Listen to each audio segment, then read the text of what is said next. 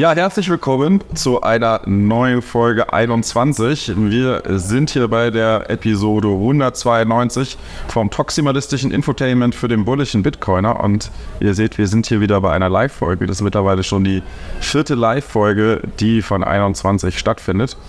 Und ich habe mich, äh, ich habe mir ein paar Gäste eingeladen. Ich habe mir gedacht, ich mache das nicht alleine, sondern ich habe noch den Dirk mit dabei. Hi Dirk und den äh, Michael und den Micha. Wir, also zwei Michaels, wie ihr seht. Und damit wir nicht durcheinander kommen, haben wir gesagt, wir machen Michael und Micha. Schön, dass ihr alle mit dabei seid. Ja, vielen Dank für die Einladung. Ist ja meine Premiere hier. Äh, Bin mal gespannt, was in den nächsten 60 bis 90 Minuten, habe ich gehört, passieren wird. Und äh, ja, ich freue mich drauf. Ja, ich freue mich auch, wieder hier sein zu dürfen. Diesmal sogar live und in Farbe. Dann legen wir los. Ich bedanke mich auch sehr für die Einladung und freue mich auf jeden Fall auf den Abend. Ja, es ist eine lustige Runde, die wir hier zusammen haben. Ähm, und wir haben uns da hier im Studio von Michael getroffen. Sehr, sehr cool, dass wir das hier machen können. Sehr gerne. Und genau, ein paar, paar Zuschauer sind auch hier. Eine Handvoll, schön, dass ihr da seid. Herzlich willkommen. Stimmung, Stimmung. genau, dann legen wir gleich los. Also, das Wichtigste vorab natürlich die Blockzeit. Wir sind bei der 799641, Entschuldigung, 416, nicht 641, also 799416.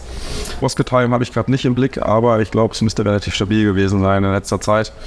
Jetzt äh, noch der Hinweis am Anfang, ihr wisst, wenn ihr den Podcast nicht mit Value for Value Podcasting hört, dann kriegt ihr alle Ärger. also schön auf Breeze und auf Fountain und andere Value for Value Podcasts umsteigen und schön immer den Moderatoren ein paar Satz schicken und boosten. So, wir fragen, wir haben, wir haben ja ein spannendes äh, Wochenende hinter uns. Äh, äh, genau, da ist viel passiert. Zumindest zwei hier aus der Runde waren dieses Wochenende mit dabei, nämlich bei der Zitadelle. Ähm, Michael, du warst, du warst mit dabei, wir beide waren vor Ort. Ich glaube aber, du hast gar nicht so viel mitbekommen, oder? Von der Zitadelle. Doch, doch, ich habe relativ viel mitbekommen. Ich hatte den besten Platz von oben, vom unterm Dach, äh, übers Mischpult hinweg, direkt auf die Bühne, auch zu Plebrep. Nur die le angeblich legendäre Meme-Parade habe ich verpasst, weil ich mir leider da unterm Dach einen Hetzschlag eingefangen habe. Ich Ui. muss schon sagen, ich, ich, also jetzt mal wirklich ein großer Dank an unseren Gesundheitsminister. Also ohne seinen Tipp bei der Hitze drin zu bleiben im freiwilligen Klimalockdown, wer weiß, wie schlimm das noch geworden wäre. Ja, ja, ja. Aber das heißt, du hast das Programm zwar voll mitbekommen, aber du bist natürlich, äh, hast natürlich vieles draußen, was, ab, was stattgefunden hat, verpasst. Vor allem auch sowas wie Bubble-Fußball und ähm, Grillen. Nee, Grillen, gegrillt haben wir ja gar nicht, aber Feuer und so weiter. Das hast du das alles mitbekommen? Oder Ich habe eigentlich nur den Samstagabend verpasst. Nur den Samstagabend, ja, sehr gut, sehr gut. Also mir hat es auch wirklich sehr gut gefallen. Ich war immer fasziniert, wie gut es auch wieder organisiert war. Und äh, habe mir natürlich auch die Mühe gemacht, mir ein paar Stimmen reinzuholen für die Folge hier. Da können wir mal kurz reinrühren. Benny BTC aus allen äh, Meetups in ganz NRW gefühlt. Sehr gut. Du warst ja gestern auch auf der Bühne, ne? Wie hat es dir gefallen? Ja, hat super Spaß gemacht und äh, ich war natürlich nervös, meine Vorbilder zu sehen, die nach mir aufgetreten sind alle. Und ähm, es war einfach eine sehr, sehr, schöne Erfahrung und äh, die Gesamterfahrung der Zitadelle, um da äh, mal drauf zu, zu kommen, äh, das wollte ich einfach mal sagen, ist äh, für mich wie ein psychedelischer Trip gewesen, obwohl ich äh, generell kompletter nüchtern Maxi bin. Okay. Und ähm, genau, das wollte ich einfach mal an alle Leute, die mit solchen äh, Worten resonieren, da draußen, die das hören. Äh, ich kann es nur empfehlen, auf Bitcoin-Events zu kommen, Meetups, ver vernetzt euch so, so gut es geht. Dieses ähm, soziale Netzwerk, dieses, dieser Organismus ist äh, sehr, Der braucht auch Connections, ne? genau, und der ist sehr, Physische Connections. sehr hochenergetisch. Äh, super Energie, super Laune. Wir hatten den ganzen Tag Regen, aber ähm, jetzt hat man einen Doppelregenbogen quasi als Belohnung und äh, es wird super gut. Zelt schon aufgestellt? Ja. Und, äh, die, die Überraschung steht noch aus, ob es quasi nass ist oder nicht. Wir haben noch nie nachgeschaut. Dann viel Spaß später. Danke. Ich glaube, sehr viele sind froh, dass sie überhaupt hier sind, weil es wohl ein echter Proof of Work war, hier anzukommen. Und ja, aber es ist wunderbar, super Gespräche, viele Leute wieder, wieder getroffen, ähm, macht Spaß. Ich bin der Hausi. Ich komme vom Klagenfurter Meetup und ähm, mein erstes größeres Bitcoin-Event. Und ich muss sagen, endlich normale Leute. Ne? Ja, ich bin der Christian vom Münchner Meetup. Auch die erste Zitadelle. Ich habe noch nie so viele Bitcoiner gesehen und äh, Das tut gut. Das tut wirklich gut. Natürlich wieder sensationell wie jedes Mal. Also ich war ja letztes Jahr zum ersten Mal hier, also hier in Münzingen. Und äh, die Zitadelle gehört, ja, das war in der Schweiz und die Zitadelle, die, die gehört einfach dazu. Die ist jetzt fix im Programm drin. Also nächstes Jahr ist sie dann wieder in Deutschland bei euch, oder? Also wenn Bitcoin das Myzel des Geldes ist, dann hat Deutschland, Österreich und Schweiz einen ganz schlimmen Pilzbefall.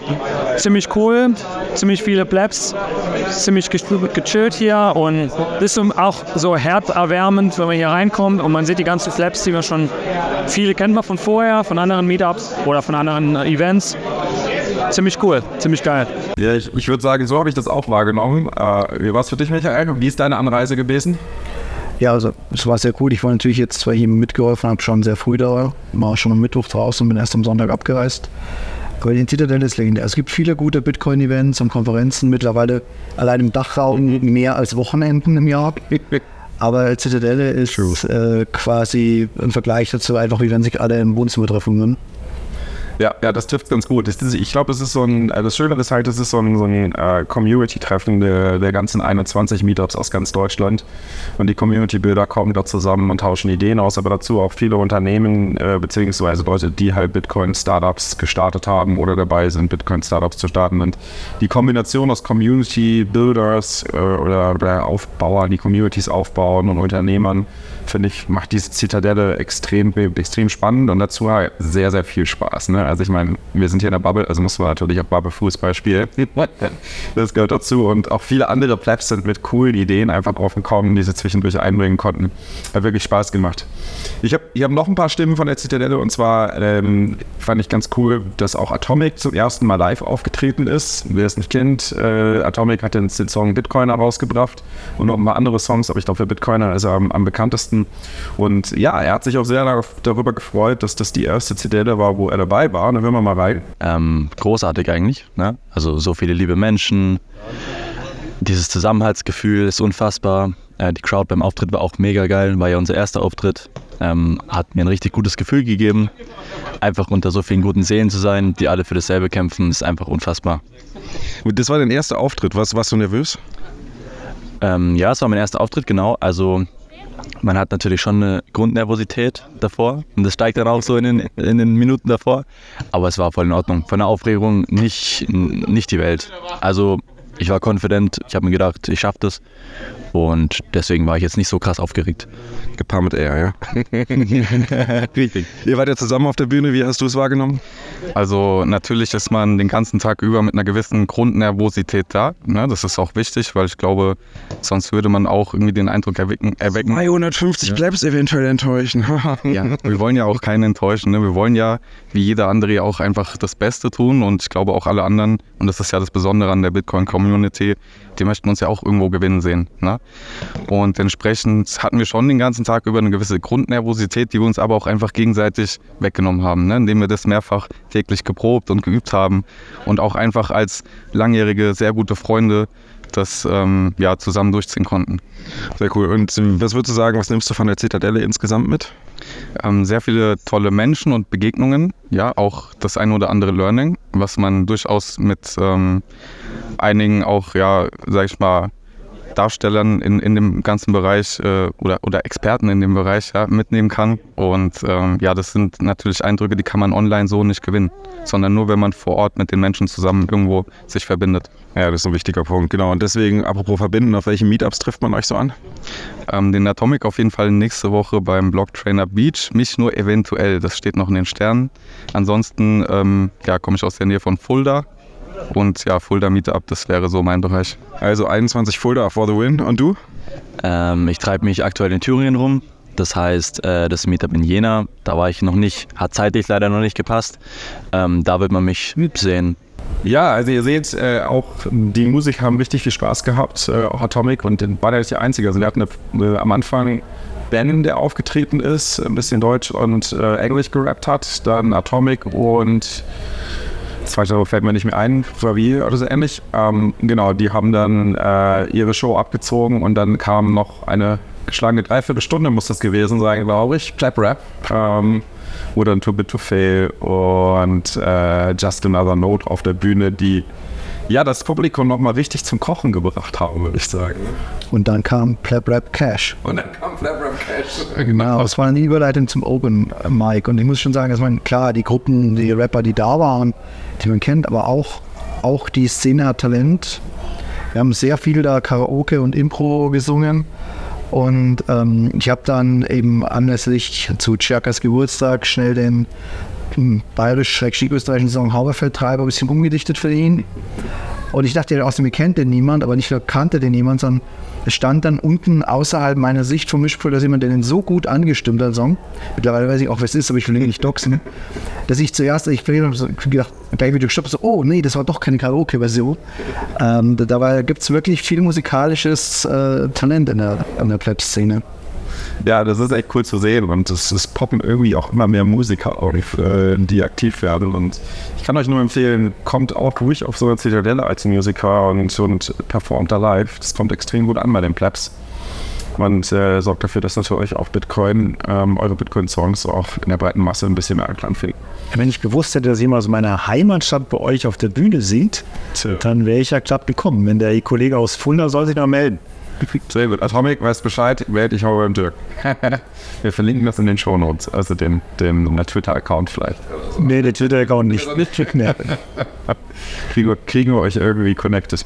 Genau, dann äh, noch vielleicht, also ich meine, es ist ja wahnsinnig viel passiert und ich kann euch echt nur empfehlen, wenn ihr, wenn ihr tiefer einsteigen wollt, was alles auf der Zitadelle abging, dann hört euch die Special Edition oder die, die Spezialfolge zur Zitadelle an. Die ist am Montag auf gleich online gegangen. Könnt ihr im 21 Feed finden. Da bekommt ihr noch einen viel, viel tieferen Eindruck. Aber ich habe noch eine kleinen, einen kleinen O-Ton und zwar habe ich mir die weibliche Seite vom Markus Turm geschnappt und äh, auch die weibliche Seite von Markus ein wenig interviewt, beziehungsweise mal nachgefragt, was sie denn von der Zitadelle hält. Mal rein. So, ich habe hier die Markus Turmina, die weibliche Seite von Markus bei mir. Wie gefällt dir die Zitadelle bisher? Mega. Alle freundlich. du, das weißt du spontan. Hat, hat, hat Markus sich auch benommen? Ja, immer, immer. Mach, machte das gut. Gar keine Spülmaschine ausräumen müssen. Das hat die andere Tomina gesagt. also, sie hat ja einen neuen Namen, ja? Waldturmfräulein. Also, wisst ihr Bescheid, wenn jetzt ein, ein neuer Twitter-Account Top Fräulein auftaucht, dann ist das äh, die gute Turmina, Frau Turmina. genau, großartig auf jeden Fall, ein, ein tolles Fest. Gehen wir mal weiter im Programm. Und zwar, äh, ja, Robert F. Kennedy, einer der Nachfolgen von John F. Kennedy, ist ja Präsidentschaftskandidat, ich glaube für die Demokraten, wenn ich es richtig in Erinnerung habe. Und er hat jetzt gestern, ist er mit einer großen News rausgekommen. Ich glaube, beim Bitcoin Magazine wurde es live gestreamt auch. Und zwar möchte er den US-Dollar mit Bitcoin unterlegen, wenn er gewählt wird. Das ist natürlich jetzt wieder so eine Frage. Finden wir das gut? Finden wir das nicht gut als Bitcoiner? Was ist so eure Meinung dazu? Ähm, Mich freut's, weil ich habe ja schon letztes Jahr einen Artikel geschrieben, wo ich äh, vorher gesagt habe, dass langfristig der Druck auf die USA so stark wird, äh, und wenn sie ihre Macht noch ein paar Jahre halten wollen, dass ich diesen Move zu machen. Ich weiß nicht, ob Kennedy das schaffen wird, aber äh, freut mich, dass zumindest einer schon mal da den Gedankengang folgt, den ich vor einem Jahr hatte. Und äh, bin gespannt, ob er es dann, ob er es dann schafft. Aber ich glaube, auch andere hier in der Runde sehen das nicht so positiv wie ich. Also du, du, bist, du freust dich darauf, wenn John F. Kennedy an die Macht kommt und Bitcoin quasi von oben herab auf die Leute. Nee, ich freue mich erstmal recht gehabt zu haben, dass die USA diesen Move machen müssen. Und er zumindest der erste Politiker ist, dass es auch so sind. Dirk, wie siehst du das? Ähm, ich ähm, glaube einfach nicht, dass er es durchsetzen kann. Also daher komme ich, also ich habe jetzt gar keine Meinung, ob ich das gut oder schlecht finde. Auf der einen Seite wird ja häufig immer gesagt, äh, Staaten sollen das auf die Bilanz nehmen oder die Notenbanken sollen es hinterlegen, weil sie ja auch Gold halten etc., weil ja Fiat so gut ist. Ähm, äh, das wäre ja eigentlich ein guter Schritt, darüber sollten sich die Bitcoiner ja im Grunde genommen freuen. Ähm, wahrscheinlich wird es aber jetzt auch viele Argumente geben, wo Bitcoiner sagen, um Gottes Willen, das ist ein ganz, ganz schlechter Move. Ich glaube aber nicht, also ich glaube nicht, dass er gewinnt, obwohl ich ihn ähm, aus mehreren Gründen eigentlich ganz cool finde. Aber ich glaube ähm, nicht, dass, sie, dass die Demokraten gewinnen, schon mal auch wenn er antritt. Und im zweiten Schritt, ich glaube nicht, dass er es überhaupt durchsetzen kann. Aber Micha, Vielleicht triffst du noch eine andere Meinung. Ja, ich finde, auf der einen Seite ist es auf jeden Fall ähm, für die Adaption von Bitcoin, für die Hyper-Bitcoinization ein Beschleuniger theoretisch, aber auf der anderen Seite könnte man auch sagen, dass es vielleicht zu schnell geht dadurch. Ähm, die Idee von Bitcoin ist ja eigentlich Bottom-up und Graswurzelbewegung. Und deswegen wäre ich eigentlich, und gerade wir Bitcoiner predigen ja auch immer Slay Your Heroes, deswegen, wenn ein Präsident Bitcoin cool findet, dann würde ich eher sagen, als Bitcoiner, das ist mir eigentlich egal.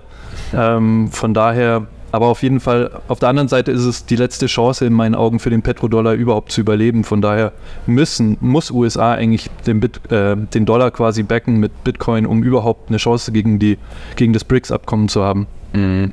Das ist ein guter Punkt. Hat sich einer von euch eigentlich das Video oder das Interview ganz angeschaut? Ich habe keine Zeit mehr. Ich habe es noch gar nicht gesehen. Ne? da kann man, kann man, gar nicht viel, viel mehr dazu sagen. Ähm, eine Sache könnte man ja. sagen, weil man gerade hat, ob er es überhaupt wird. Das eigentlich äh, Interessante ist, dass er eigentlich von den großen Kandidaten, die man jetzt bei uns auch kennt, ich weiß nicht, haben bestimmt schon einige unbekanntere auch announced, aber alle großen, die ich jetzt weiß, haben, sind pro Bitcoin, bis auf äh, Biden. Der hat, glaube ich, keine eigene Meinung mehr. Und Trump. Von den Republikanern? Und ja, Trump ist so hat keine so klare Position. DeSantis. DeSantis, DeSantis, DeSantis ist vor auf jeden Fall. Mhm. Ja. Ähm, dann die andere, die sagt nicht, dass er den Dollar mit, mit Bitcoin unter, unterlegen will. Ne? Bisher nicht. Das ist ja zumindest nicht Weil es ist schon so, also in den USA, auch in vielen der regionalen Wahlkämpfe und auch auf, auf Staatenebene, dass tatsächlich äh, es nicht nur so ist, dass es Bitcoin-Kandidaten gibt, sondern es ist oft tatsächlich so ein richtiger Wettstreit ist, also dass beide Bitcoiner sind und sich so überbieten gegenseitig, die pro Bitcoin sind, also vor allem in Texas. Ja. Also ich finde jetzt grundsätzlich die Entwicklung, das hätte sich doch, mal sind wir doch mal ehrlich, das hätte sich doch vor vier Jahren, als sie da ja quasi den letzten Wahlkampf haben oder hatten, keiner vorstellen können, dass vier Kandidaten, jeweils zwei, soweit ich das zumindest im Kopf habe, von den Demokraten und zwei von den Republikanern sich also öffentlich outen und sagen, sie stehen für pro Bitcoin, also im Sinne von Unterstützung, regulatorische Unterstützung, dass du es besitzen darfst, dass, äh, dass es dir keiner da irgendwie das verbieten kann, etc. Ja, das ist doch eine super Entwicklung. Also da, ich meine, ich habe gemerkt, du hast noch nicht genug Bitcoin, du willst noch, will ich ein paar einsammeln, ich habe Angst, dass der steigt. Verstehe ich voll und gar nicht. Niemand hat genug Bitcoin. Aber jetzt, äh, wenn man jetzt mal die, die Grundidee nimmt und da, wo, wo ja viele hin, hinwollen oder träumen, dann ist das eigentlich eine super Bewegung und ich bin echt mal gespannt, was das eventuell dann auch für Auswirkungen hat äh, auf unseren Wahlkampf, vielleicht auf die Landtagswahlen, die ja jetzt dann anstehen oder dann auf die Bundestagswahl, ob hier auch einer sich positioniert oder mehrere und äh, es den Kandidaten da drüben nachwacht. Hm. Ich meine, wir haben ja, wir haben ja zumindest zwei Bitcoiner im Bundestag. Von einem, weiß ich noch nicht so ganz Frank Schäffler, aber wirklich ein Bitcoiner ist, aber versucht die Bitcoiner für sich irgendwie als, als äh, potenzielle Stimmen zu gewinnen. Äh, aber bei Johanna Kutter sieht man es ganz klar, die ist definitiv Bitcoinerin. Ähm, sie hat die AfD auch verlassen, weil sie genau diese freiheitlichen Aspekte dort nicht wiedergefunden hat, die sie gerne vertreten wollte. Und das Schöne ist, das äh, haben wir jetzt letzte Woche, ich glaube, Montag hat sie es getwittert oder Ende letzte Woche, ich weiß nicht mehr genau, dass sie jetzt die 21 Magazine im, im Bundestag an die Abgeordneten und deren Mitarbeiter verteilt hat. Äh, wir waren gespannt, wie viele 21 Magazine da auch gelesen werden. Aber das ist schon mal der Anfang. Also wir sehen sogar 21 schafft es mehrmals schon in den Bundestag. Äh, auch da, Johanna, wenn du zuhörst, vielen Dank für diese großartige Arbeit. Ähm, ich glaube, das braucht es auch. Also wir müssen schon auch Politiker haben, die sich für Bitcoin einsetzen, oder meint ihr nicht? Ich hoffe, ich schalte, ich bin übrigens verantwortlich für die Kameras. Also ich hoffe, ich mache das äh, quasi nebenbei und auch noch äh, so passend, dass alle äh, zufrieden sind mit mir. Ja, also was ich dazu sagen wollte, ist aus meiner Sicht, natürlich müssen irgendwie ähm, Politiker sich damit beschäftigen. Meine Hoffnung ist aber nicht, dass das so ein Thema wird, wo die Politik dann wieder unter sich marschelt, sondern eigentlich, dass dieser Druck irgendwann so stark wird, dass nicht wir zu denen kommen und Magazine verteilen, sondern dass die irgendwann zu uns kommen. Vielleicht irgendwo so Bundestagsausflug, zumindest ein paar davon zur Zitadelle, das, dann, dann sind wir wirklich im Mainstream angekommen. Ja, okay, schauen wir mal, wo das alles hingeht. Gut, dann habe ich gesehen, das Lightning-Netzwerk wurde um einen relativ großen Teilnehmer ähm, erweitert. Und zwar Binance hat es geschafft, seine Lightning-Note an den Start zu bringen. Und aber auch, also das haben wir letzte Woche schon gesehen, oder vorletzte Woche, glaube ich, dass die Lightning-Note online ging. Ähm, es hat ein bisschen die Runde gemacht, als er bei den Lightning Explorern auf einmal aufgepoppt ist. Auch zu, zu schauen, so, okay, welche öffentlichen Channels die haben, war ganz spannend schon mal. Aber seit Ende letzter Woche kann man jetzt auch, oder Anfang dieser Woche kann man jetzt auch Lightning Withdrawal machen bei Binance. Äh, gab natürlich erstmal großes Aufschreien, äh, wo ich auch dann mitgewirkt habe. und zwar bei den Preisen für den Withdrawal bei Lightning. Wenn man sich die FAQs anschaut bei Binance, dann sind die ein bisschen in die, also irreführend würde ich fast schon behaupten, weil dort einfach die Withdrawal-Preise von Lightning nur minimal günstiger sind als On-Chain und deutlich, deutlich größer als äh, BNB, also deren eigenen Binance-Chain. Man kann ja quasi seinen, seinen Bitcoin als äh, Stablecoin auch über die Binance-Chain sozusagen abziehen und transferieren. Und das ist natürlich das günstigste. Klar, die wollen natürlich möglichst viel Traffic auf die Chain drauf haben, deswegen haben sie es auch so günstig. Aber in den FAQs so auf Bitcoin über Lightning Restore als extrem teuer angezeigt. Das hat sich allerdings herausgestellt, ein paar Leute haben es dann getestet und ausprobiert. Ne, ihr wisst ja, don't trust, verify. Immer alles selbst ausprobieren, hat sich herausgestellt. Die Kosten sind tatsächlich gar nicht so hoch. Also bei den meisten gab es eine äh, Withdrawal-Fee, ich glaube für 1000 oder 10, nee, 1000 Satz müssten es gewesen sein. Das ist natürlich für, fürs Lightning-Netzwerk immer noch relativ teuer, aber ich glaube dafür, dass man hier ein Withdrawal vom Exchange macht, ganz okay. Bei, ähm, bei Kraken ist mir aufgefallen, ist der Withdrawal über Lightning komplett kostenfrei. Habt ihr schon mal über einen Exchange ein Withdrawal gemacht über Lightning? Ich hätte es ja gerne bei der Relay-App. Gibt es da schon irgendwelche Entwicklungen aktuell? Weiß das jemand? Kommt dieses Jahr wohl noch. Also Ah, ja. ja. Ja, Confinity hat jetzt die Beta, das funktioniert. Genau, aber das sind ja Broker, ne? Ich meinte vom Exchange, das Blick von Binance oder von Kraken. Kraken, ja, hast du auch schon ausprobiert. ne? Ich auch. Also ich muss sagen, super. Ähm, funktioniert ein bisschen anders, wenn man eine Transaktion macht. Vorher muss natürlich den Withdrawal erst nochmal bestätigen über so einen zweiten Faktor, der per E-Mail kommt. Äh, Das Alles den drauf. Sicherheit. Groß alles. Alles zur Sicherheit ist ja auch wichtig, dass sie das machen. Dadurch dauert es ein bisschen länger. Aber äh, man hat natürlich auch mehr Sicherheit. Und das Schöne ist, bei Kraken gibt es keine ähm, Withdrawal-Fees für Lightning. Also da kann sich Binance noch eine Scheibe abschneiden. Aber die wollen natürlich auch, ich glaube, die wollen sicherstellen, dass wenigstens noch ein bisschen Traffic über die Binance-Chain drüber geht. Es, könnte ja auch sein, dass es ein relevantes Business ist, so wenn, wenn die Binance-Chain auf einmal keine Bitcoin-Withdrawals mehr sieht, dann fehlt nachher das ganze Businessmodell zusammen. Und Das, das wäre auch meine Frage. Was, was denkt ihr, ist es Absicht, dass die FAQs da so irreführend sind mit den hohen Gebühren, mit langen Withdrawal-Zeiten? Oder ist es vielleicht echt so als Abschreckung sein, weil sie eben Angst haben, dass jetzt A, nicht so über ihren Binance-Token läuft und B, ähm, mit Lightning geht natürlich, wenn das wirklich sofort geht, ja ein Bankrun viel besser als On-Chain. Und das stimmt. Ja, wobei Binance, also BNB-Chain ist ja auch äh, super schnell. Also nicht durch. Das ist ja eigentlich Timing. Vielleicht haben sie ja auch einfach ein falsches Bild gepostet, weil sie gerade anderen Stress haben. Bitte auch sein, ja. Das war ja meine Frage. Was denkt ihr? Das war das ein Fehler oder was Absicht? Ich glaube, das war ein Fehler von einem Mitarbeiter. Der hat sich da einfach keine großartigen Gedanken zu gemacht, weil das wahrscheinlich nur Beispielbeträge sind, die da drin stehen. Würde ich jetzt auch eher sagen. Denke ich auch, ja. Und das hat halt zufällig zum, Shitcor äh, zum Shitstorm, ge Shitstorm geführt. Ähm, also schnell, ihr seht, so schnell kann das im Bitcoin-Land passieren, dass man ja einen Shitstorm bekommt. Gut, dann, ähm, ja, mir ist aufgefallen, jemand hat ein Video gepostet von einem YouTuber, Horst Lüning. Der hat anscheinend jetzt Bitcoin endgültig verstanden. Das ist Bitcoiner, ich, ich kenne ihn persönlich gar nicht, ich habe vor längerer Zeit mal ein paar Videos gesehen. Kennt ihr den Horst Lüning? Also ich kenne also Horst Lüning, der Unterblog, macht sehr viel Content zu Politik, Tesla, auch Aktien. Ähm, also tatsächlich hatte der auch eine recht lange Shitcoin-Phase. Also hat Ripple sehr, sehr viel geschillt früher, aber scheinbar bezahlt für Anti-Bitcoin-Kampagnen äh, Ripple nur Greenpeace. ähm, und jetzt wird er ein bisschen bullischer auf Bitcoin. Also klang zumindest sehr gut schon, aber ich bin da noch ein bisschen skeptisch, ob er jetzt wirklich voll im Rabbit Hole ist oder noch so Rabbit Hole Light. Auf alle ein interessanter Charakter. Also schon, ja, also er immer ziemlich gut recherchiert eigentlich, so wenn du so seine Blogs anguckst, immer sehr kritisch, ne? Zu äh, politischen Themen. Also schon interessant.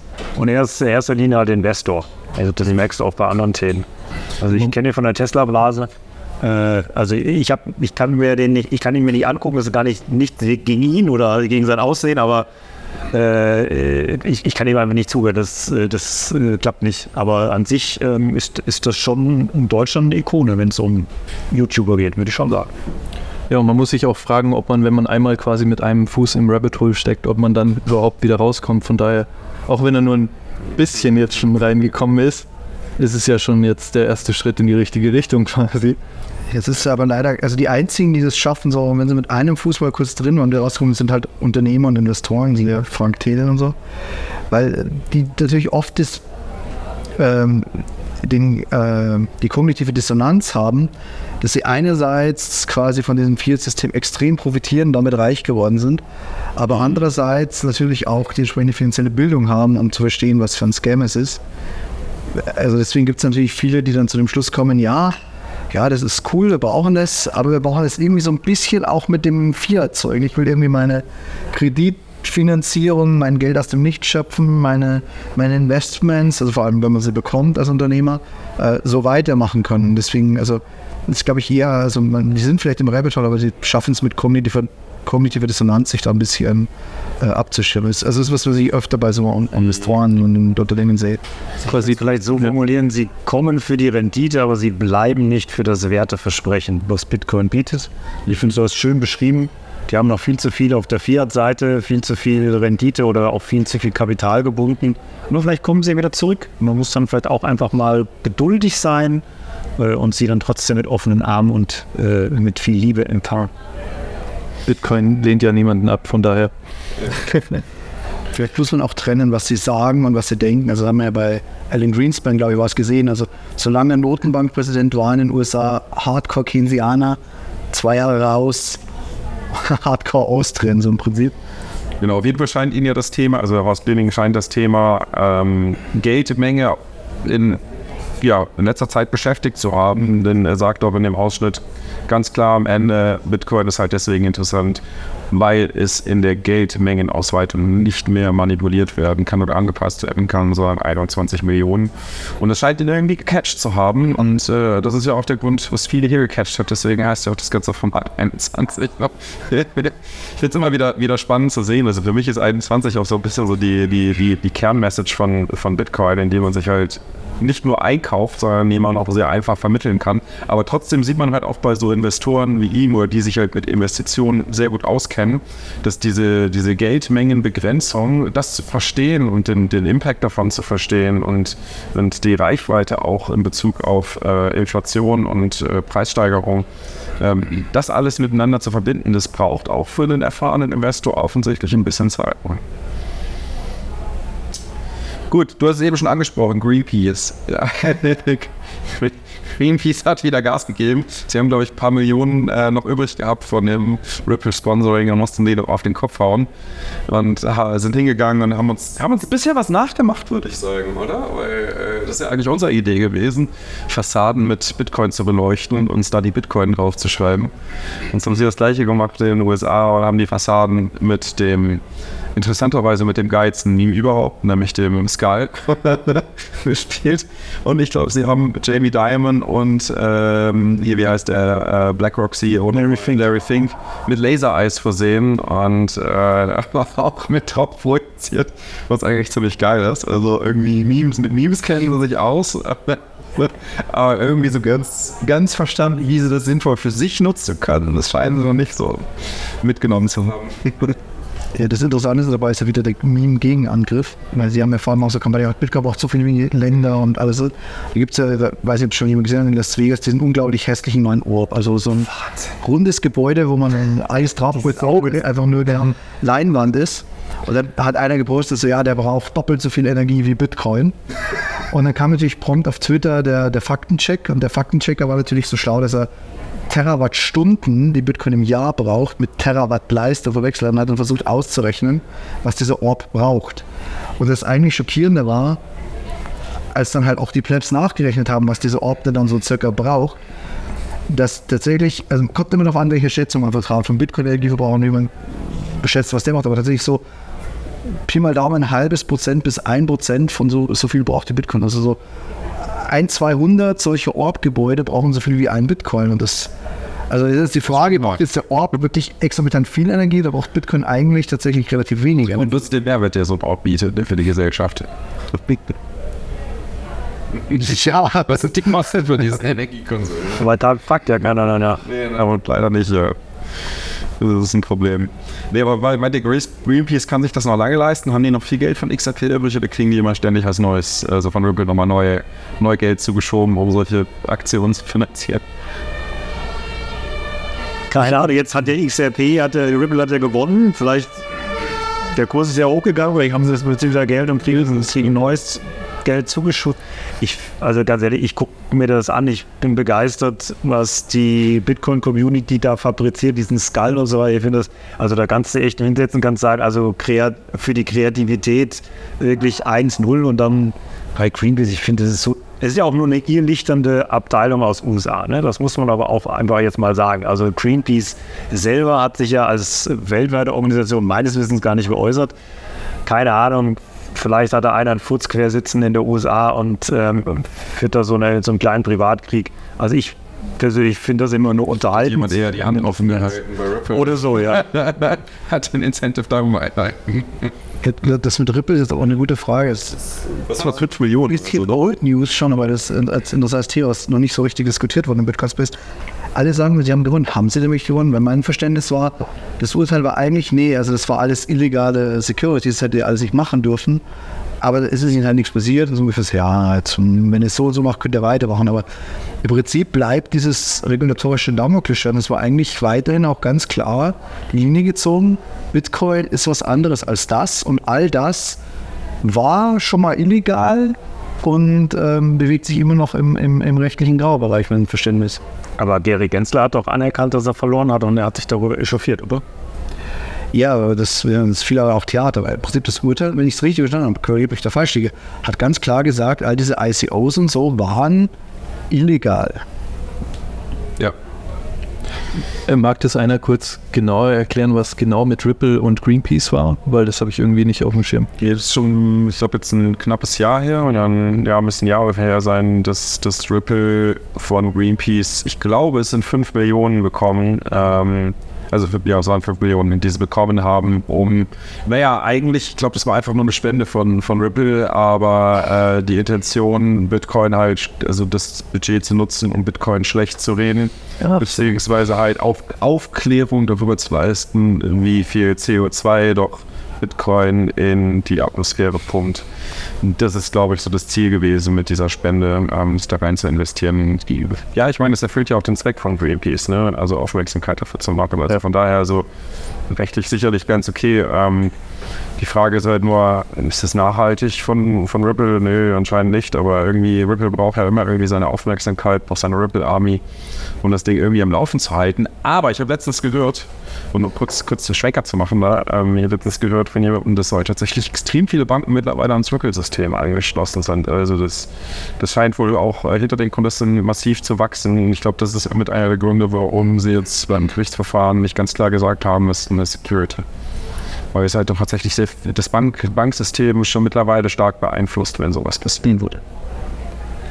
War nicht die eigentliche Initiative von Greenpeace, gesponsert von Ripple, Change the Code? Ja. Und das war das Mantra, um mich da kurz abzuholen. Und die Idee ist gewesen, äh, zu sagen, naja, ähm, sorry, ähm, Ihr könnt ja auf Proof of Stake umstellen, weil damit ist ja dann quasi das ganze Energiethema ge ähm, gelöst. Das war so, diese ganze Kampagne baute darauf auf. Und irgendeiner auf Twitter natürlich wieder irgendeiner hat dann war ein geiler Tweet, ich hab, weiß nicht mehr, wer der Absender war, der meinte so, ihr könnt ja so ein EIP machen, ja, und könnt das ja mal der Community vorschlagen. Wir stimmen dann ab und dann gucken wir, was bei rauskommt. Dafür brauchen wir keine 5 Millionen bezahlen, das kann man nur umsonst einstellen. Und ich glaube, damit ist eigentlich alles gesagt. Es gibt ja sogar schon einen POS-Bitcoin-Fork. Ja. Stimmt. Bitcoin POS, da war doch hier sogar hier äh, Sophia Tomala involviert, jetzt Marketing. Unglaublich, was hier in dieser Welt abgeht. Ich habe immer wieder was zu lachen. Fast so unglaublich wie ein großer Schlagerbands Bitcoin Genau, ja. Sehr gut eingeleitet, genau. Hyper-Bitcoinization ist nah, wie Markus Thor festgestellt hat. Ähm, der, der Leadsänger der Lieblingsband seiner Mutter, die, die, Palldauer, äh, heißt die Band. Äh, der Leadsänger ist in der ARD-Show, wer ist denn immer wieder sonntags, genau, an der ARD-Show immer wieder sonntags. Das ist wohl eine Schlager, eine Schlagersendung im ARD. Ich habe sie noch nie gesehen, aber es ist wahrscheinlich sowas wie Schlagergarten früher oder sowas. Ne? Geht in eine ähnliche Richtung. Und genau, er ist aufgetreten, ähm, hat sein Lied ganz normal, ist ja so ein Lied, was es schon länger gibt, hat nichts mit Bitcoin zu tun oder so, einfach, einfach performt und hat dabei ein Bitcoin-T-Shirt angehabt. Du untertreibst mal wieder maßlos. Er hat nicht nur das Bitcoin-T-Shirt auf der Bühne angehabt vor 1,2 Millionen Leuten. Das ist deren neues Band-Outfit. Das haben die auf ihren Postern drauf, das haben die auf ihrer CD drauf. Das wusste ich noch gar nicht. Was ist denn mal, wie hast du das rausgefunden? Bist du etwa Fan? Alle Palldauer-Maximalisten. Echt? Nein. Alle Palldauer sind Maximalisten. Alle der Zitadelle sind Palldauer-Maximalisten. Oder seit der Zitadelle oder so. Ich habe mir auf jeden Fall mal die Mühe gemacht und geschaut, so was ist denn die Einschaltquote eigentlich von dieser Sendung immer wieder sonntags sind schon 1,2 Millionen. Ja, wahrscheinlich eher älteres Publikum aus Deutschland, aber ja, Bitcoin scheint da gerade die Runde zu rufen. Ne? Ja, aber jetzt wollen wir aber ehrlich sein, äh, also die Altersgruppe, die immer wieder sonntags guckt, ich fand übrigens den Seitenhieb in unsere Richtung, kennt ihr die Sendung? Dachte ich, so hast du uns gerade alt genannt. Ja? ähm, also ob die den, den Brückenschlag machen mit dem T-Shirt und Bitcoin, also ich glaube, wir sind da wahrscheinlich im Nano-Bereich, im Prozentbereich, dass das vielleicht hier Markus Turm, äh, die Oma kann ich mir wahrscheinlich vorstellen, aber äh, ob jetzt äh, die Durchschnitts- oder die Mutter, die Durchschnittsoma das oder Mutter das rausfindet, das glaube ich nicht. Naja, zumindest die, die Brand, der absolut bekommt mehr Awareness, mehr Leute sehen es immer wieder zum dritten, vierten, fünften Mal. Das ist ja, ist ja wie bei vielen so Dingen, wenn du, wenn du das erste Mal hörst, dann geht es irgendwie da rein oder raus oder siehst ein zweiten, dritten Mal vielleicht auch noch. Aber wenn du es irgendwie dann so vier, fünf Mal gehört hast oder gesehen hast, dann irgendwann denkst du so, jetzt muss ich mich aber doch mal damit beschäftigen oder vielleicht ist ja doch was Gutes oder ist das Produkt doch zu gebrauchen. Irgendwie so viele Freunde haben wir schon. Ne? Das ist, das könnte ich mir gut vorstellen, dass so ein Effekt auch in, bei den alten, bei den bei der etwas älteren Generation äh, verursacht. Das erinnert mich an den Film Focus mit Will Smith und Margot Robbie. Kennst du mit, den, mit der 54, die dann überall auftauchte? Ja, ja, ja. Geiler Film. Also sehr gut. Genau. Ich denke auch, man darf das gar nicht so unterschätzen, weil es ist also diese Generation Ü65, die das, die das schauen. Das ist eine Generation, die auch noch, also das ist meine Erfahrung mit ähm, Vertretern dieser Generation, sehr, sehr hohes Vertrauen hat zum öffentlich-rechtlichen Rundfunk. Und wenn gerade so- nennt sich mal nein, so, so ein Schlagergarten sowas kommt wie so ein Bitcoin-Shirt, dann ist das schon so eine Normalisierung. Also ich, das ist sicher unterbewusst, aber wenn ihr dann öfter dieses Logo seht und irgendwann geht es um Bitcoin, dann assoziieren die, die vermutlich schon was anderes damit, als wenn es so ist, oh, das ist böse Online-Bitcoin, aber es ist so, das habe ich doch schon gesehen, war ich das? Und ich, also ich, ich glaube, dass es tatsächlich für diese Generation wahrscheinlich mehr bringt, als jedes gezielte Orange-Pilling. Ja, das könnte, also ich glaube, das Orange Pilling ist schon auch noch notwendig, aber zumindest die Offenheit, Orange Pill zu werden, ist, glaube ich, größer, wenn man das Logo und, und den Namen öfters gehört hat. Ja, so funktioniert ja auch generell Marketing, dass man eben subtil irgendwo äh, solche Logos oder sowas irgendwo zeigt, ohne dass es dem, dem End-User oder Endverbraucher am Ende auffällt eigentlich. Von daher, gut, Bitcoin braucht kein Marketing, aber, aber wenn, dann war das gutes Marketing auf jeden Fall von dieser Band.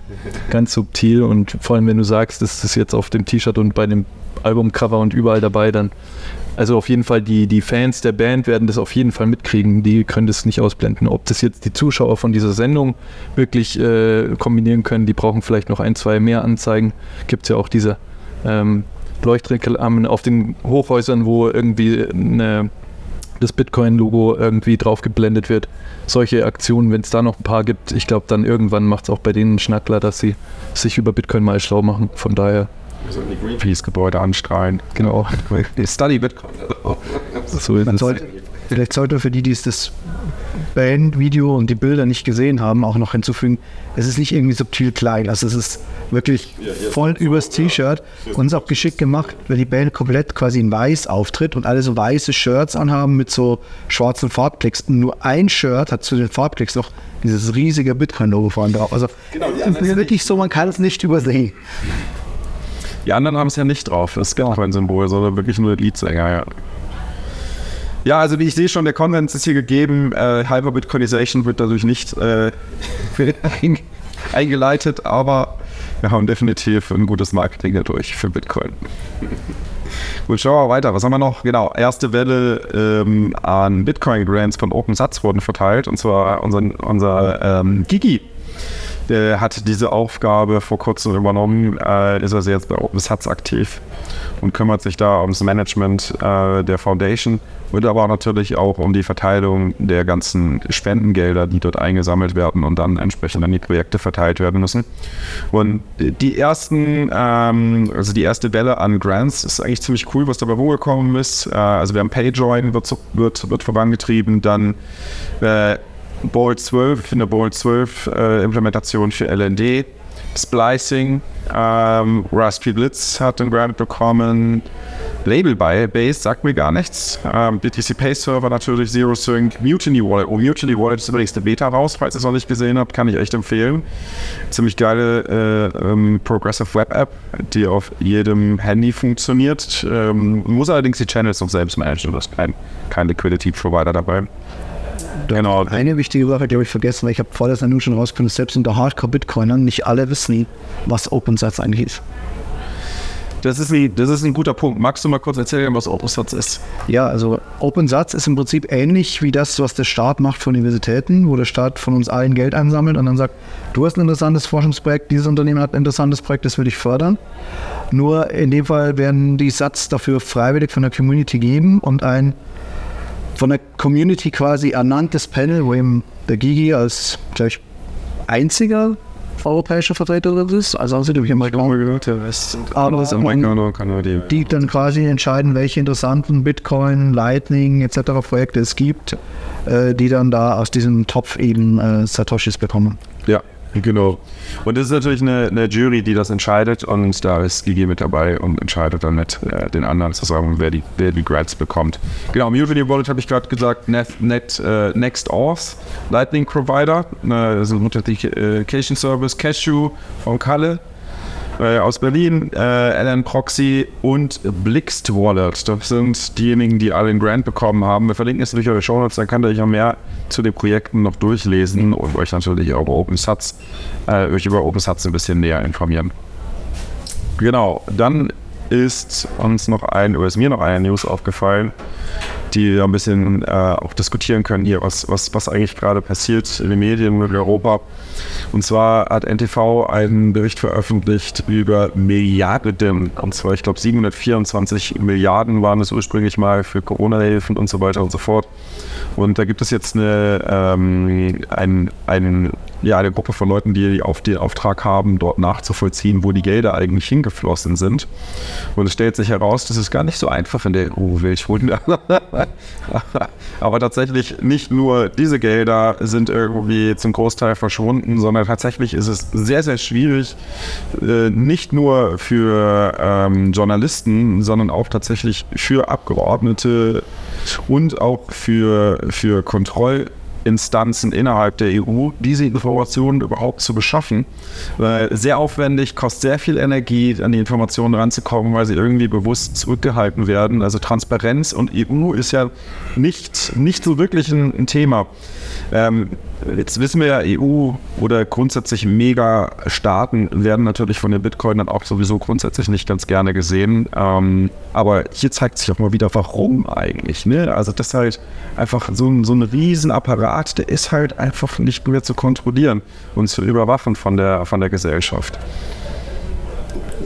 Ja, der Fisch fängt immer am Kopf an zu stinken. Ich meine, also wenn du dir jetzt anguckst, Ursula von der Leyen mit ihrer SMS- Dealerei und dann sind sich aber auch wieder alle einig. Also nach dem Motto, nee, wir gehen der Sache jetzt nicht nach. Ähm, und es ist einfach viel zu viel Geld im Umlauf. Das ist ja, glaube ich, unser, eines unserer Hauptthemen ne, als Bitcoiner. Und Geld ist die Verlockung schlechthin.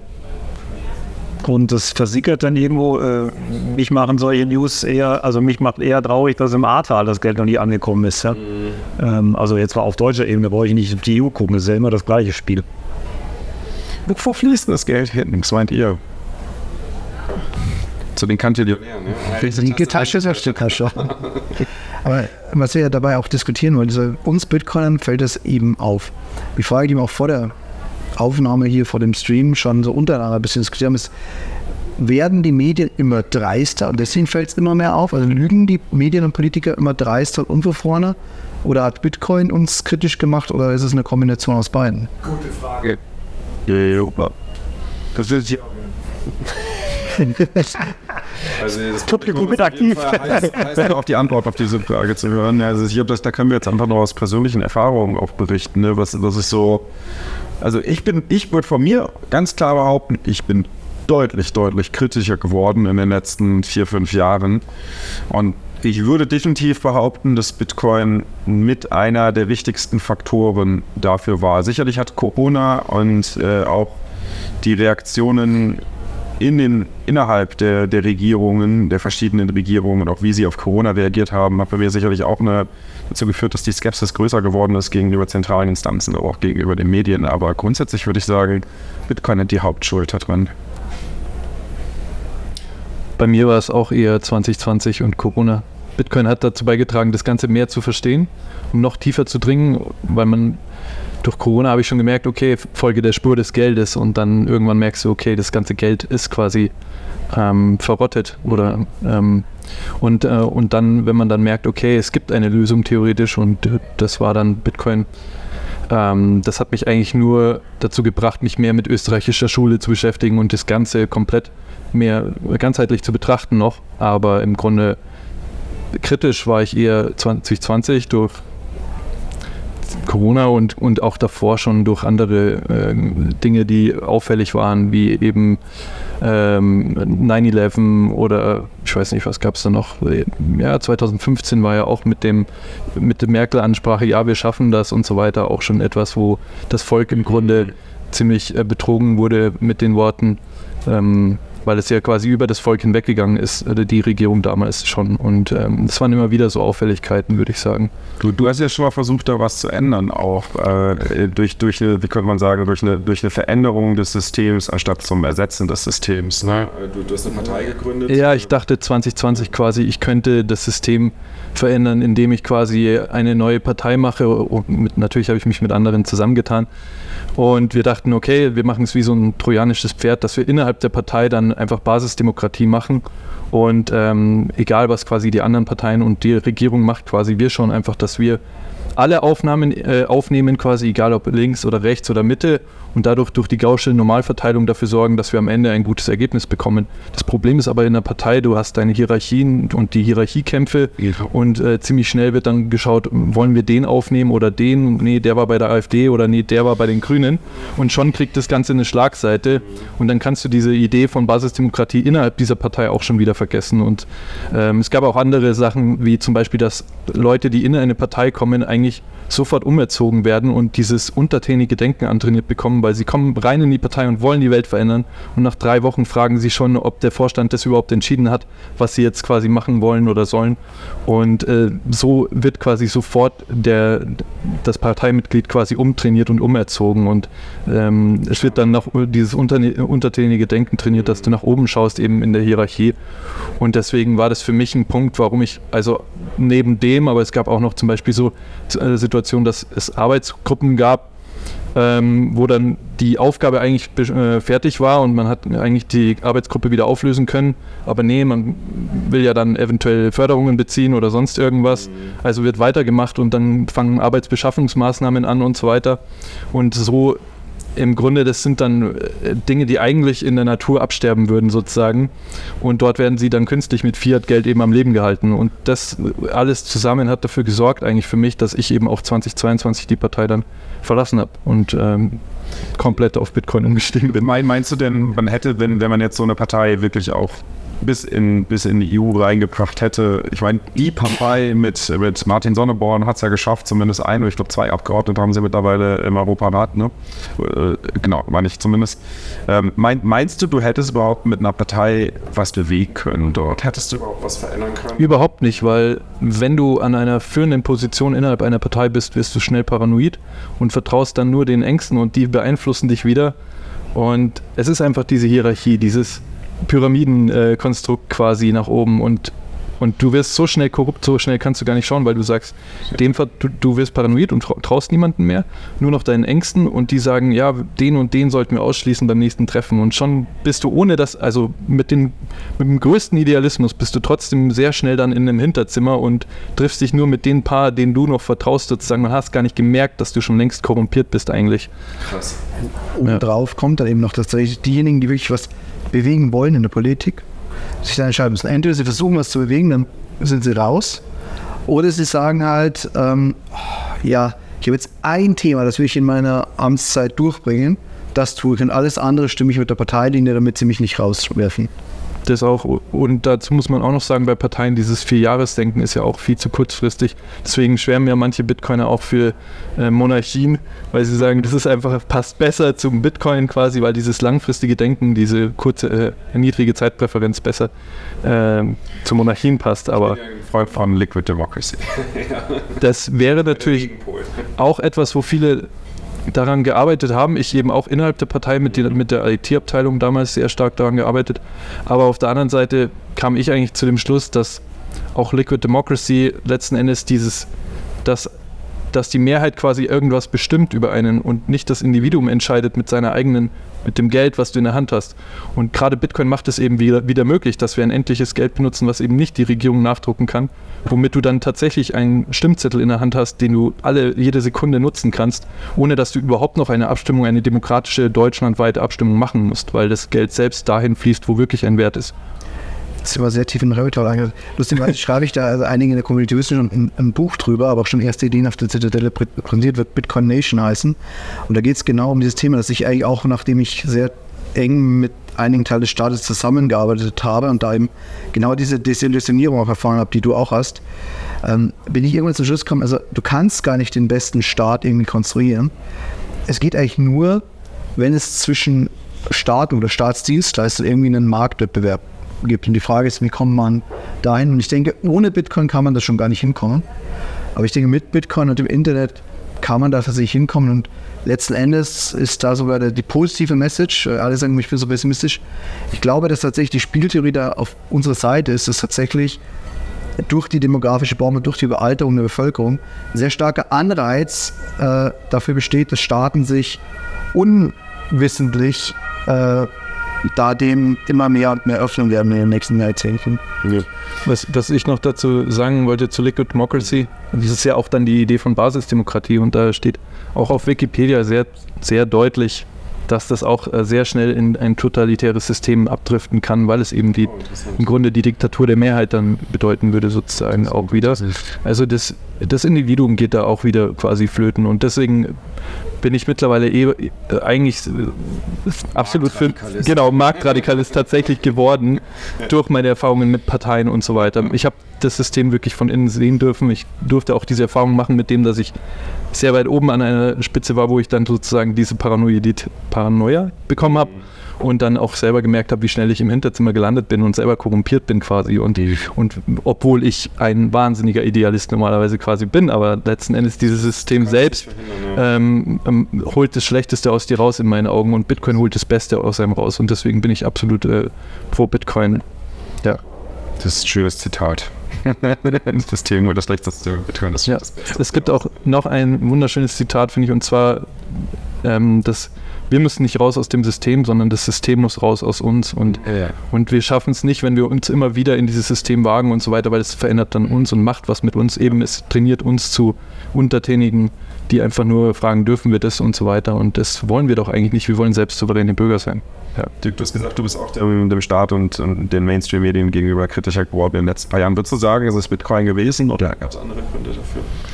Also jetzt spiele ich mal die Alterskarte, aber in einer positiven Art und Weise. Ich glaube, ich, ich bin alt genug, äh, um mich noch an die Brutkastenlüge zu erinnern. Und eine, äh, der ein oder andere, äh, es gibt ein paar Gelächter, die haben es gehört, also wer es nicht weiß, der erste Irakkrieg wurde angezettelt, weil äh, behauptet wurde, äh, quasi die, man hätte kleine Babys aus den Brutkästen rausgenommen, man hätte sie auf dem Boden zerschlagen und damit hat quasi die USA versucht, eine Koalition der Willigen ähm, zu organisieren. Am Ende des Tages war es eine PR-Agentur vom Pentagon, die sich das alles ausgedacht hat. Ähm, worauf ich hinaus will, es wurde schon immer gelogen. Ähm, und äh, auch kackend dreist.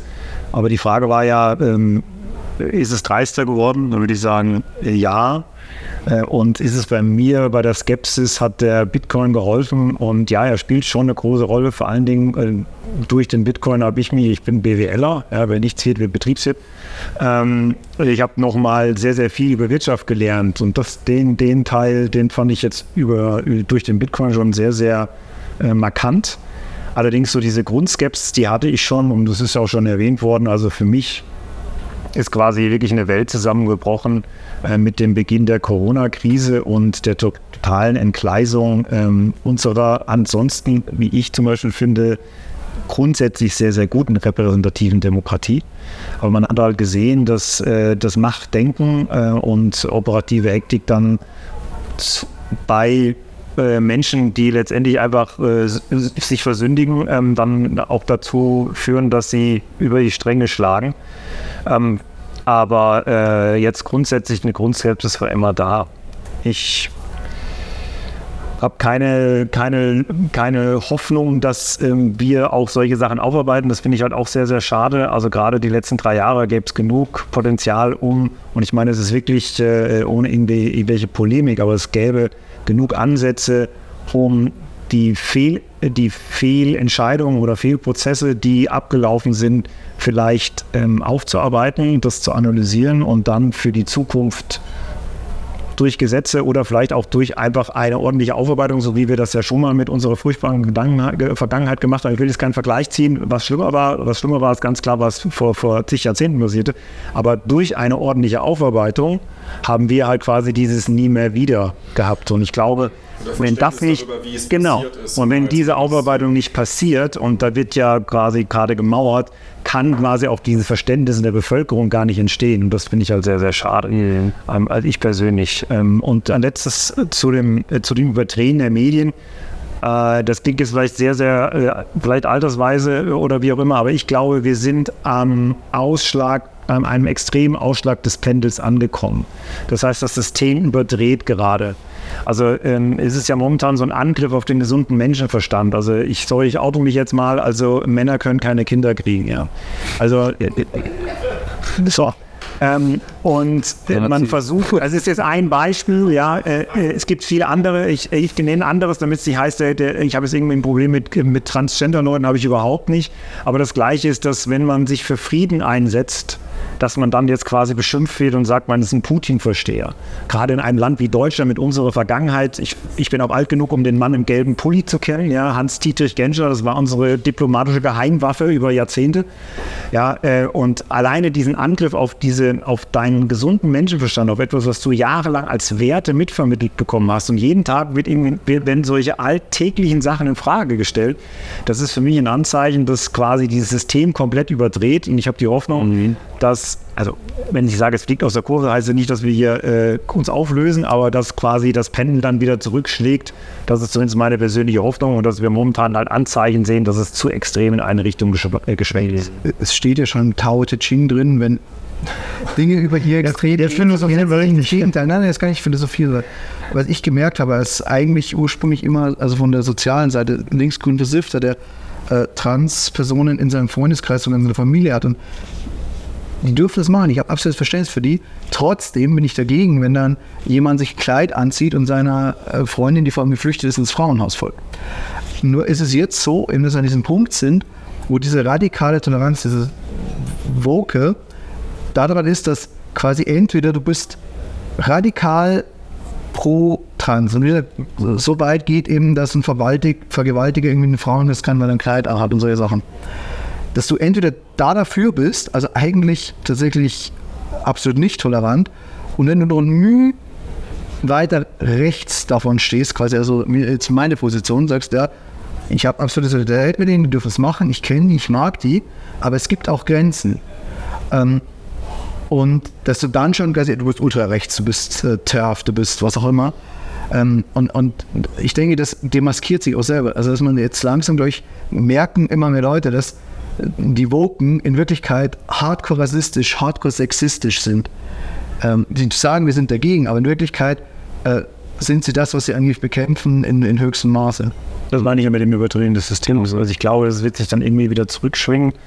Und ähm, äh, aber das war also wieder ins Gegenteil vermeint. Wir sind so weit Richtung Toleranz gegenüber Sexualität äh, etc. gegangen, dass diejenigen, die am weitesten da drüben jetzt sind, schon von der anderen Seite wieder reinkommen ins, ins politische Schwung. Man sieht es jetzt auch in Deutschland schon alleine, diese Überdrehung, so irgendwie alles wird, sobald, sobald man irgendwie ein bisschen, ein bisschen konservativer ist, wird man sofort als ultrarechts äh, deklariert.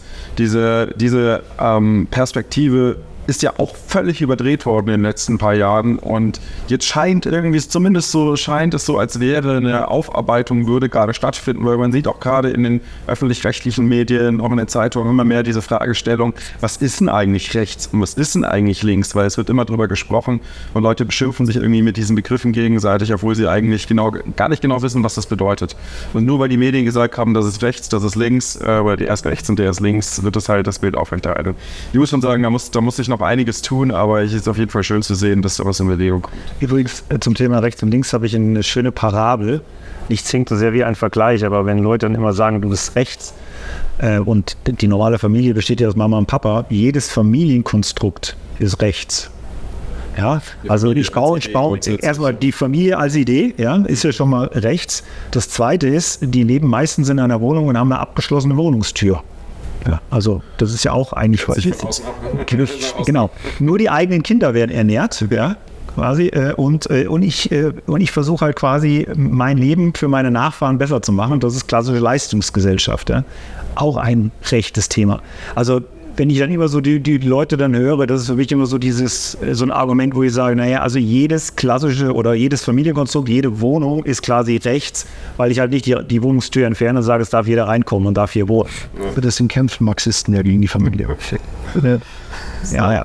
Jetzt kommen wir aber nochmal zum anderen Thema. Und zwar, dafür wechseln wir auch, wir machen das ein bisschen Hamburger nach. Wir wechseln jetzt auch hier den Sprecher, der Michael äh, setzt sich auf die Couch, der Andi kommt von der Couch zu uns. Ähm, und dann sprechen wir nochmal über das Thema Merchant Adoption bzw. Händleradoption und äh, Point of Sale. Lustigerweise wurde ich in den letzten zwei Wochen bestimmt locker also mindestens 15 Mal, wenn nicht sogar genau 21 Mal, ist ein angeschrieben, angeschrieben oder angesprochen, auch auf der Zitadelle von mehreren Leuten, so was, das, das, sie haben halt irgendwie Geschäfte georangepilt, sie haben jetzt Restaurants georangepilt, kennen den Besitzer hier, kennen den Besitzer da und wollen dort Bitcoin-Zahlungen anbieten und fragen mich dann, okay, was, was kann ich denen sagen? Wie sollen sie Bitcoin-Zahlungen akzeptieren? Und ich glaube, das ist ein gutes Thema, um da heute mal drüber zu sprechen, weil ich habe tatsächlich auch in den letzten zwei Wochen aufgrund dieser vielen Gespräche und auch der Probleme, die da existieren, äh, ein ganz gutes Bild davon bekommen, wie man unter welchen Bedingungen welche Lösung vielleicht am besten anbieten kann. Aber wir haben ja auch noch den Michael mit dabei, der auch an einer Lösung arbeitet, die auch ein paar der, der Herausforderungen bei den bestehenden Lösungen, äh, die wir auch gleich durchgehen werden, auch noch auch lösen werden. Aber wir haben auch vor allem den Andi noch mit dabei. Der Andi ist äh, in München. Vielleicht erzählst du mal kurz ein bisschen was über dich, Andi. Du machst in München äh, ein, ein Sportzentrum und bietest dort auch auch Bitcoin-Zahlungen an. Ähm, erzähl mal ein bisschen, was, was, genau machst du und was sind so deine Herausforderungen, denen du gegenüberstehst? Ja, hallo. Also, ähm, wir haben uns 2009 gegründet, so als lockere Sportgruppe, die sich quasi der neuen Trendsportart Parcours annimmt. Und äh, da gab es halt wirklich noch gar nichts. Und seitdem baue ich halt Schritt für Schritt ähm, so eine Organisation auf, die Parcours einfach anbietet, zusammen auch mit anderen so akrobatisch orientierten Trendsportarten, Capoeira, Slackline, ähm, ja, wir machen auch äh, viel Trampolinspringen, so einfach Freestyle, mhm. Bodenakrobatik. Bei uns ist immer alles so die Freestyle-Schiene, genau. Und äh, ja, und meine Herausforderung ist eigentlich, ähm, ich habe das nicht studiert. Also ich habe mal Sportlehrer im freien Beruf studiert in München, bin also so gesehen ein ganz kompetenter Trainer. Aber jetzt eine Organisation aufzubauen, irgendwie ein Geschäft zu leiten, das musste ich mir halt erarbeiten. Genau. Ähm, ja, vielleicht noch kurz ergänzend, ähm, wo wir inzwischen stehen. Also wir haben ähm, zwischen ca. 10.000 ähm, unique Kunden pro Jahr, die bei uns alle möglichen Angebote machen in dem Trendsportbereich. Das heißt, wir machen Kindergeburtstage in unserer eigenen Parcourshalle. Ähm, Ostbahnhof in München oder ähm, ganz viel Ferienkurse auch, ein großes Angebot. Wir sind auch ein typischer Sportverein. Ähm, also es gibt einen Sportverein und eine Firma, die machen aber im Endeffekt ähnliche Angebote. Die einen halt eher kommerziell, die Firma und der Sportverein eher niederschwellig, wo jeder einfach regelmäßig trainieren kann. Alle Altersgruppen von, äh, ja, eigentlich ab ein, zwei Jahren kann man bei uns anfangen. Ähm, kreatives Kinderturnen nennen wir das. Und ähm, auch für die Erwachsenen haben wir ein Fitnessangebot. Ja, sehr gut. Ich war auch schon bei euch in der Halle, also wirklich gut ausgestattet. Äh, da bekommt man sofort Lust darauf, durch die Gegend zu springen und zu hüpfen. Also, sehr, sehr cool. Du, du hast gesagt, ihr akzeptiert auch Bitcoin-Zahlungen, ne? Ja. Für, für die Kunden, für die äh, Vereinsmitglieder auch? Oder wie muss ich mir das vorstellen? Ja, also da gibt es mehrere Herausforderungen. Ähm, ich bin in das Thema Bitcoin eingestiegen im Hype 2017 und äh, dann so 2020 sag ich mal so richtig ins Rabbit Hole gefallen und dachte mir, so was kann ich beitragen ähm, für Bitcoin, was kann ich für Bitcoin machen, was kann ich da zurückgeben und kam dann schnell darauf, okay, ich muss ähm, irgendwie Bitcoin anbieten, ähm, also als, als, als Zahlungsmöglichkeit anbieten. Ähm, bei dem Netzwerk, das ich aufgebaut habe, bei dem, wo ich eigentlich viel Reichweite habe, wo ich mich tagtäglich beschäftige, also meiner eigenen Firma, meinem Verein. Genau, und da gab es dann ähm, beim Verein durchaus auch, auch Gegenstimmen.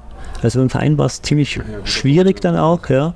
Ähm, ich wollte natürlich Bitcoin sofort aufs Balance Sheet auch legen und äh, das hat, also beim Verein haben wir das immer noch nicht. Das ist, ähm, ja, ist halt eine ganz andere Struktur, ist eine gemeinnützige Sportorganisation. Ähm, ist schwierig da, da geht es auch eher demokratisch zu. Und ähm, bei meiner Firma hatte ich dann eher die Möglichkeit, und da sind wir jetzt eben am Überlegen, ähm, ja, wie viel wir auch da auf Balance Sheet legen. Ist auch eine Diskussion, die ich auch offen führe mit meinen Mitarbeitern. Und ja, die zur Zahlung anbieten, das ging ähm, grundsätzlich erstmal ohne Probleme. Also da hat äh, beim Verein ist über Spenden. Das heißt, wer da was spenden will, kann Bitcoin spenden. Da hat kein Vereinsmitglied jetzt was dagegen gehabt, dass uns jemand was spendet. Aber die werden dann in Euro getauscht, sozusagen, an die Vereinskasse. Nee, die werden dann, die werden dann, die werden dann auch gehalten. Genau. Das ist wie eine Sache, letztendlich wie eine Sachspende, ja, die, das tun wir jetzt, die, das Gegenstand, den wir kriegen, tun wir auch halten. Also war das eigentlich von der Argumentation dann relativ einfach zu sagen, okay, wir nehmen Spenden an. Ähm, bei der Firma leichter und da ähm, biete ich es auch an, also dass man wirklich auch damit zahlen kann, dass ich dann auch das aufs, aufs Balance Sheet quasi lege. Ähm, genau, und ja, da ist es bei mir einfach so, dadurch, dass ich das ganze Organisatorische als Geschäftsführer etc. auch einfach nicht so, ja, so super fit darin bin, mir wirklich schwer arbeiten musste, ähm, war diese ganze, diese ganze Aufbau dieser Organisation für mich sehr, sehr schwierig. Und ähm, ich bin ziemlich überlastet, ziemlich, arbeite da ziemlich viel, stecke mein ganzes Herzblut rein. Und eigentlich so die letzten fünf Jahre war für mich immer das oberste Ziel, organisatorischen Kram quasi von mir wegzukriegen, wegzudelegieren, dass ich mich halt wieder um inhaltliche Sachen kümmern kann. Genau, und da bin ich halt so ein bisschen ähm, auf ja, Hürden gestoßen. Also wir haben dann BTC Pay Server auch installiert. War super einfach, muss ich sagen. Also da wirklich tolle, tolle Software. Ähm, aber als es dann so darum ging, ähm, wie können wir jetzt diese, diese Zahlen, äh, die da getätigt wurden, wenn da jemand was bezahlt, wie können wir das ordentlich an den Steuerberater reporten, kamen dann halt so zusätzliche Workflows rein. Also das ist alles möglich, das ist auch alles rechtlich konform und alles machbar, aber es kam einfach aus der Workflow-Seite zusätzliche ja, Arbeitsschritte dazu. Und das ist bei mir einfach da das, wo ich sage, das will ich eigentlich abbauen. Genau, und was dann noch dazu kam, dass im Prinzip ähm, der Pay Server, den, den hosten wir bei Lunanode, ähm, da kommen dann auch ähm, ja, einfach zu circa 100 Euro pro Jahr Kosten auf uns zu, was ja auch völlig in Ordnung ist, weil ich doch gerne bereit war zu zahlen. Aber dann kamen die auch nochmal mit, ja, wir müssen jetzt ein teures Paket äh, wechseln, weil wir auch Lightning Node haben und die Lightning Node zusammen mit der Bitcoin Node verbraucht halt so viel Ressourcen, ich brauche ein teures Paket. Und das wiederum in Kombination damit, dass halt dann doch nicht so viele Leute das Ganze nutzen, haben dann dazu geführt, dass ich gesagt habe, hey, es geht eigentlich auch einfach. Ja, einfach mit einer privaten Lightning Wallet. Also ich, wer jetzt bei mir bei Bitcoin bezahlen will, der kann das einfach gerne machen. Ja, da gibt es dann halt mal kurz den Workflow, dass ich sage, okay, komm, ähm, wir machen das einfach unter uns. Und ich bezahle dann wiederum das Geld, was ich jetzt privat als, ähm, als seit dem Bitcoin bekomme, das ähm, tue ich dann einfach von meinem Bankkonto ans Unternehmen überweisen, privat Okay. von meinem Privatgeld und zahle damit die Rechnung, die von meinem System automatisch generiert wird. dann in Euro ins Ja, Unternehmen genau. ein. Also du nimmst quasi die Bitcoin-Zahlung fürs Unternehmen entgegen Genau. und konvertierst es fürs Unternehmen in Euro und zahlst es dann quasi. Genau. Den würd- Einstieg so in der Form, das so zu machen, würde ich eigentlich jedem empfehlen, weil es erstmal das unkomplizierteste ist.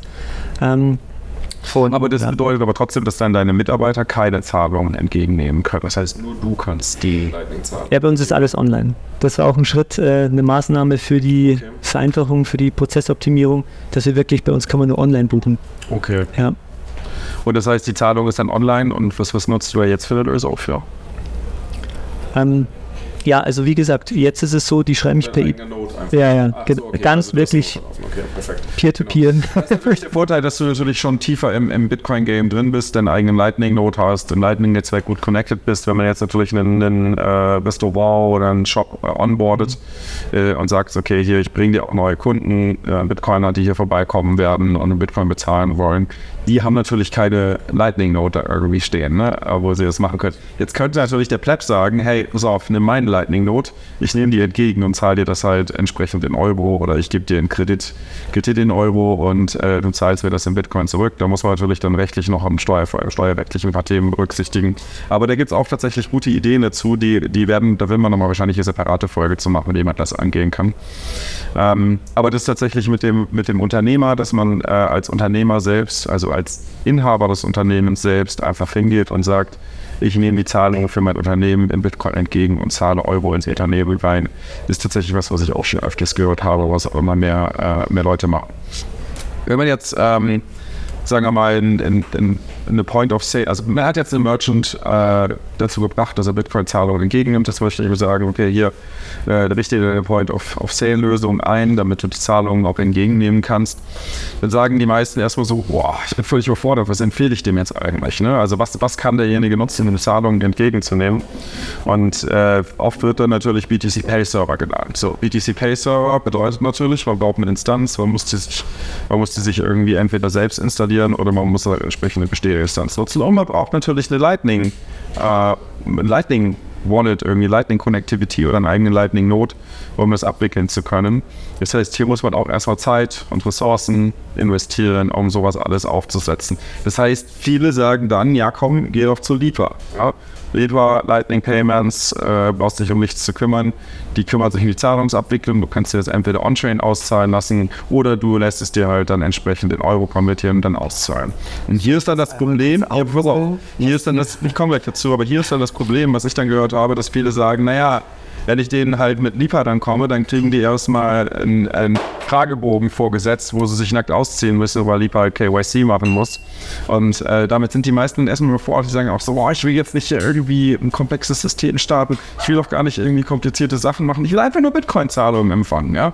Und das kann ich auch verstehen. Was sind noch weitere Probleme, die du auch in den Gesprächen, vor allem wenn du das Produkt, was das, wo wir gleich noch darüber sprechen werden, halt an den Mann bringen willst, was sind so die Probleme, die du noch benutzt, Ja, die Leute haben? Ich würde es gerne erstmal einen Schritt zurück machen und weil du jetzt auch wieder bist tief drin. Ich würde gerne erstmal noch mal kurz ein bisschen aufdröseln, die Kategorien der Probleme. Also wenn man jetzt sagt, man macht selbst, also ein Webserver betreiben mit BTC Pay, also wenn man eine Webseite hat oder auch Elements, ist nicht so schwierig. Also BTC Pay und Elements sind quasi Systeme, jetzt mal ganz stark vereinfacht gesprochen, was ich jetzt machen, wo ich äh, mir über verschiedene Funktionen halt übers Web Zahlungen annehmen kann. Ähm, das Problem, wie du schon angeschnitten hast, dahinter brauche ich eine Node. Da gibt es natürlich auch Hoster, wir haben vorhin gerade Luna Node, äh, Open Node. Das Problem ist, die sitzen alle irgendwo. Also wenn nur Europa ist es schwierig, da jemanden zu bekommen, der einem die Node hostet. Und vor allem dann gibt es nochmal zwei Möglichkeiten, die Node hostet oder auch die Liquidity managt. Weil für Lightning, man braucht immer die Channel, die genug Liquidity haben, um Zahlungen zu empfangen. Das ist sehr aufwendig und auch nicht ganz geht. Also eigentlich so per Knopfdruck out of the box für jemanden, der nicht technisch versiert ist, kommt da äh, theoretisch nur Voltage Cloud in Frage. Ne? Ja, und auch da sind es dann nur ausländische Anbieter, ist dann mit der deutschen oder europäischen Steuer, aber vor allem der deutschen, auch nicht immer ganz so einfach dann in allem Reporting konform zu sein. Ähm, jetzt gibt es Dienstleister wie Lipa. Lipa ist ein super Dienstleister, den ich auch ich kenne, die, ich mag die, ich arbeite mit denen. Lipa macht auch sehr viel, aber sie sitzen dann auch wieder in der Schweiz. Ähm, also es ist eine coole Firma, nur ähm, in Deutschland gibt es da tatsächlich sehr, sehr wenig, weshalb wir da mit Opago, Opago jetzt dann die Bresche springen. Und was wir jetzt gesagt haben, ist, wir haben erstmal einen Steuerberater im Team, um wirklich dieses Reporting für die deutsche Steuer korrekt zu machen, sodass es dann halt nur mit einem Klick in Buchhaltungssoftware importieren musst, weil es bringt dir nichts, wenn du tolle Bitcoin-Zahlen fällst, wenn du dann so viel Aufwand ist, du Steuerberater hast dann 3000 Euro für einen Steuerberater zahlst. Der nächste Punkt ist halt, also bei Opago entzerren wir das Ganze, wir haben schon gehört, mit diesen Problemen nimmst du online an. Für Online-Anwendungen gibt es eben so, so Sachen wie Bitcoin Pay Server, Allenbits, wir zum Beispiel bieten als erster deutscher mittlerweile, aber es gibt mittlerweile auch andere Anbieter international, gehostetes Allenbits. Also wenn du quasi Allenbits brauchst, willst du kein Node managen, du willst kein Server managen, kann das bei uns und bei anderen Anbietern machen.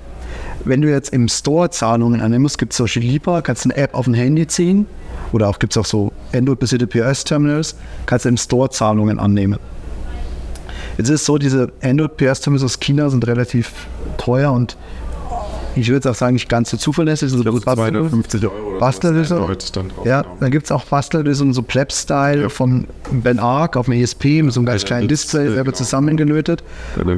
Und was wir jetzt dazu noch machen, ist, ähm, dass wir quasi ein richtiges Produkt machen aus dem, was Ben Arc da entwickelt hat. Auch offen, also du kannst es für alle möglichen Bastellösungen, für den Automaten hernehmen, sonst aber eben auch gehostet über unser Allen-Bits, wenn du halt sagst, ich will einfach nur aus der Kiste nehmen, einen Betrag eingeben und Zahlungen empfangen. Und das auch das Dilemma, hast, wenn es selber annimmt. Gerade das Dilemma auch zu lösen, wenn du jetzt ein Café bist, das hat zehn Mitarbeiter, die alle kassieren. Und äh, willst du jetzt als Eigentümer zehn Handys kaufen und da dort lassen? Willst du, dass deine Mitarbeiter ihr privates Handy eine Zahlung anlösen? Und da haben wir jetzt eben eine offene Hardware quasi äh, entwickelt und sollte dann im Herbst äh, auch an den Markt gehen, mit der man das eben tun kann. Also entweder nimmst unsere Software, unsere Node. Wir machen Also heißt, das ich connecte, mich, ich connecte mich entweder zu eurem Node und dann seid ihr der Custodian für die Lightning-Zahlung oder ich connecte mich zu meinem eigenen Lightning-Node und äh, ab kann dann die, die, die Sats direkt auf meinem Node empfangen. Also wir machen es non-custodial, also brauchst noch irgendeinen Lightning, weil es ist so, werden. Wir leiten es weiter, aber wir kümmern uns halt um die ganze Liquidität und, und, und, äh, und an all diese Systeme, die verschiedenste Instanzen auch haben kannst. Okay, verstehe. So, jetzt ist ja noch nicht raus. Was, was würdest, was, oder was würdet ihr denn gerade so empfehlen? Du hast schon gerade gesagt, du nutzt BTC Pay Server, deinen eigenen zu Hause, beziehungsweise deinen eigenen Lightning Node. Dirk, was, was empfiehlst du jemandem, wenn jemand zu dir kommt und sagt, so, hey, ich habe hier ein Restaurant, die möchten Lightning-Zahlungen empfangen, was sagst du denen? Ich würde es mal anders formulieren, was ich denen sage. Ich äh, würde noch einen Schritt weiter zurückgehen und würde sagen, ähm, aus einem Startup, was ich mal hatte 2012, nämlich äh, die Bestellung und die Bezahlung bei Takeaway-Restaurants von der Lokalität zu entkoppeln. Das war damals unsere Idee. Äh, wir waren zehn Jahre zu früh. Wir hatten auch kein Corona, was uns geholfen hat, dass Leute plötzlich alles mit Kreditkarte über die App bezahlen. Aber letztendlich war die Idee, du bezahlst. Also es hat auch funktioniert. Wir hatten 50 Burger Kings. Du bestellst und bezahlst und kriegst da angezeigt, in fünf Minuten ist dein Whopper fertig. Und dann gehst du halt an eine extra Kasse, zeigst eine Nummer und die gleiche Nummer hat er auf dem Bon, zack, kriegst dann einen Burger. Okay. Ähm, und was wir damals gelehrt haben, weil wir sehr naiv daran gegangen sind und deswegen glaube ich, also ich würde mal, ich würde mal challengen, ob das eure Bast also eure Lösung, die ihr momentan bastelt und die ihr dann natürlich auch ordentlich aufbaut, ob die die Lösung ist. Wenn du in die, wenn du in die Gastronomie oder wenn du in die, in die Läden rein willst, musst du in die Kasse. Das ist das Nonplusultra. Alles andere wird scheitern. Weil ähm, die Leute, die an diesen Kassen stehen, und das meine ich, ich versuche das jetzt so nett auszudrücken wie möglich, die stehen ja an der Kasse nicht, weil sie parallel auch ein äh, Diplom in Raketenwissenschaft haben, ja. Und wenn du denen halt noch zusätzliche Prozesse zumutest, das geht in die Hose und das lehnt der Be Besitzer eines Restaurants ab. Also das haben wir damals hardcore gelernt mit unserer Lösung. Wir hatten einen ex-separaten Bon-Drucker, den wir über ein Modem angesteuert haben. Wir reden 2012. Es hat alles technisch funktioniert, aber da kam halt extra Bon raus und dann hatten die plötzlich zwei Bon-Drucker. Und der, ich weiß, das hört sich total banal an, aber dann hatten die zwei Bondrucker und wussten jetzt nicht genau, was mache ich jetzt mit dem einen Bon, was mache ich mit dem anderen. Aber ich glaube, es kommt wahrscheinlich auf die Größe des, des Unternehmens oder des Restaurants an, ob es eine Kette ist oder ob es halt so ein einzelner Laden ist, ne? weil ich glaube, es gibt auch einfach Gastronomen, die sagen halt, ich will jetzt hier für meinen einen Laden jetzt nicht irgendwie erstmal 250 Euro oder 500 Euro investieren in irgendwelche Systeme, die alles voll automatisieren, wenn ich nur mal irgendwie einmal im Monat eine Zahlung entgegennehme. Wie, wie viele Zahlungen kommen bei dir zum Beispiel per Lightning oder per Bitcoin grundsätzlich pro Monat rein? Kann ich nur Hand abzählen im Jahr. Wahrscheinlich so 0,05 Prozent der Umsätze, wenn überhaupt, wahrscheinlich noch weniger, oder? Ja. Aber du hast mich missverstanden. Das Problem ist jetzt nicht, dass ich ihm eine Kasse verkaufen will. Der hat schon eine Kasse. Ja, und er nicht darf, er darf gar keinen Laden, also dir nehmen wir die Gastronomie, egal wie klein dein Laden ist, du kannst nicht mehr einfach auf einer Geldkassette in, in, in den Laden führen. Dafür hast du 15 viele Auflagen. Ja, weil auch in der Gastronomie so nach dem Motto, ne, ein Schnaps für mich, ein Schnaps für den anderen. So. Ähm, und äh, diese Kassen, du musst halt in die Kasse rein. Also worauf ich hinaus will, ist, dass du quasi auf der Kasse hast du ja heute Bar, EC-Karte, Kreditkarte, ja, als Beispiel. Und dann taucht da einfach in Schalterchen auf Bitcoin. Ja, der fragt dich, wie wollen Sie zahlen? Du sagst du, ich will mit Bitcoin zahlen. Zack, da taucht der QR-Code auf, du schießt ihn ab und die Kasse in dem Moment verbucht. Es ist erstmal vollkommen unerheblich, ob der Euros bekommt von Libra oder von irgendjemand anders oder ob der Lightning empfängt. Das für die Kasse scheißegal, das ist das Finanzamt doch scheißegal. In, dem Moment sagt die Kasse, ich habe die 15 Euro erhalten. Check. Aber ich muss es dir trotzdem mal widersprechen, weil ich, ja, ich stimme ich stimm dir zu, wenn ich in, in eine Kette reingehe, wenn ich in einen Supermarkt reingehe, wenn ich in einen größeren Laden reingehe, dann habe ich das überall. Wenn ich, in, wenn ich zum Gastronom gehe, wenn ich in ein Restaurant gehe, wenn ich in den Biergarten gehe, der Kellner tippt immer, wenn ich sage, ich möchte mit Karte zahlen, tippt er den Betrag ins Kreditkartenterminal ein. Und statt ein Kreditkartenterminal hat er halt einfach ein Bitcoin-Terminal. Das heißt, von den Prozessen her macht es keinen Unterschied, meines Erachtens, zumindest für diese Leute, die es eh gewohnt sind, so die Kreditkartenzahlungen abzuwickeln. Okay, aber das, da, da möchte ich aber auch noch einhaken. Wenn du mir schon widersprichst, dann hat er zwei Knochen dabei. Ja, genau. Und das haben sie auch immer. Ich meine, dass das langfristig keine gute Lösung ist, ist ganz klar. Aber die Leute sind es gewohnt und die kennen die Prozesse und es würde funktionieren. Und das ist ja auch das, was die meisten erstmal wollen. Also diejenigen, die mich angesprochen haben in den letzten paar Wochen, die wollten alle einfach ein simples Terminal haben, was entweder der Besitzer selbst oder die Mitarbeiter einfach wie ein Kreditkartenterminal bedienen können, um Lightning-Zahlungen zu akzeptieren zu können. Und jetzt, ich meine, wir, brauchen, wir, wir können natürlich jetzt hier stundenlang darüber diskutieren, wie man das am besten macht. Und jeder hat wahrscheinlich auch unterschiedliche Vorstellungen. Ähm, was ich meine, du, du, du, wolltest gerade noch was dazu sagen. Nee, ich bin. Nee, okay. Also ich, ich, würde ihm zustimmen und widersprechen. Also es gibt einerseits die, diese, tatsächlich die Option, diesen Button Bitcoin hinzuzufügen und dann wie beim ähm, EC-Kartenterminal separat zu kassieren. Das geht schon. Langfristig, vor allem für größere Ketten, muss man in die Kasse direkt rein mit den Produkten. Ja. Da werden irgendwann arbeiten, ist auf der Roadmap. Aber tatsächlich ist es so, es gibt einfach 50 Prozent, über 50 Prozent aller Händler im Dachraum, die außer Cash noch gar nichts annehmen. Die jetzt das Problem, dass Cash immer stärker reguliert wird und Cash auch gezielt teuer gemacht wird. Also so eine Rolle 1 Euro Münzen, da hat was jetzt ja, das Euro kostet. Was ist die Lösung? Deine Lösung, also eure Lösung ist noch nicht am Start. Was, was empfiehlst du einem Freund, der sagt, ich möchte jetzt bei meinem äh, Gastronomen, das ein guter, guter Freund bei mir ist, von mir ist, eine Bitcoin-Zahlung ermöglichen. Es gibt nicht die eine Lösung. Es kommt darauf an, was der will. Will er sich selber reinarbeiten? Ich habe die eine Lösung gefunden. Ich habe jetzt viel rum experimentiert. Ich habe alle ausprobiert. Ihr wisst, ich kenne die Industrie. Ich habe hab in dieser Industrie gearbeitet. Ich arbeite aktiv in dieser Industrie. Und ich bin der Meinung, jetzt aktuell, was aktuell die beste Lösung ist, ist Blink plus Tianki. Jetzt werden einige sagen so, what? Was spricht der da? Tianki. Blink Wallet hat wahrscheinlich der eine oder andere schon mal gehört. Das ist die ehemalige Bitcoin Beach Wallet, also die, die quasi die Bank von äh, Galloy, also quasi das Tochterunternehmen von Galloy, für das ich gearbeitet habe, die eine Bank aufgebaut haben, Bitcoin Beach Wallet, wo man Bitcoin natives Lightning also Bitcoin Lightning natives Banking bekommt sozusagen, inklusive einem Stablecoin, also einem Dollar Stable Satz, ähm, also Bitcoin gebackte Dollar. Ähm, diese Lösung funktioniert so gut vom Onboarding her im Vergleich zu anderen Lösungen, weil man muss erstmal wegen Safe Custody keine Channels aufmachen, muss sich nicht irgendwie um Backup oder sonst irgendwas kümmern und man braucht halt für die kleinen Beträge, für die, die für die Gastronomen am Anfang vollkommen ausreichend ist, nur eine Telefonnummer für den Login. Ne? Du hast Telefonnummer für den Login, du musst ja nicht mal ein Passwort merken, du musst nur eine Telefonnummer, deine Telefonnummer, die du besitzt, eingeben und damit kann diese Bank dich identifizieren und für dich alle Zahlungen abwickeln. Jetzt hat Blink auch ein eigenes POS mit drin. Das heißt, wenn man in die Blink Wallet reingeht, in die Settings, dann kann man da Wege zum Empfangen anzeigen lassen und dann bekommt man dort ein Web-POS. Das ist ein Web-POS, was nur Zahlungen empfangen kann. Das heißt, man kann das auch seinen Mitarbeitern schicken, den Link, oder man kann den Link rein theoretisch auch auf einem Tablet einfach als Progressive Web App installieren oder auf einem alten Smartphone und dann hat man quasi ein Terminal, ohne dass man irgendwelche Kosten hat. Und vor allem die Gebühren bei Blink sind unglaublich gering, weil bei den meisten professionellen Zahlungsanbietern hast du meistens irgendwie äh, mindestens 5, manchmal 50, manchmal aber auch 100 Basispunkte, also 1% Transaktionsgebühren.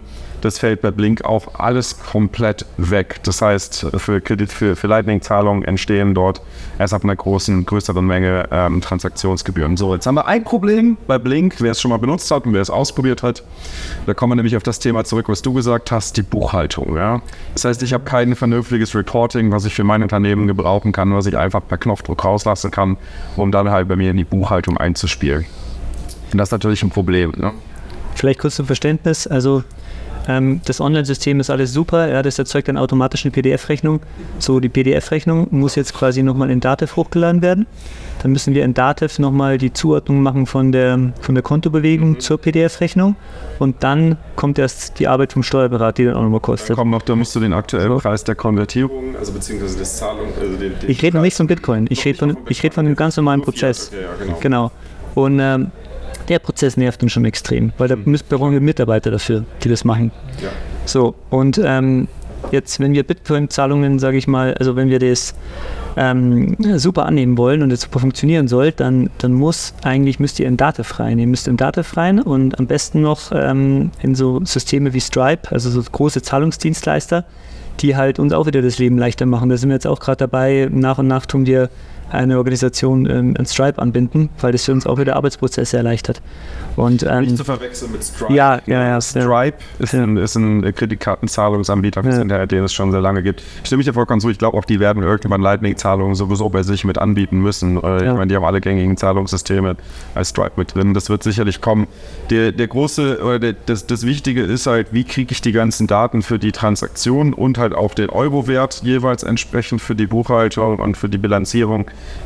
ins Buchhaltungssystem rein, was halt in Deutschland meistens Datev ist bei den meisten.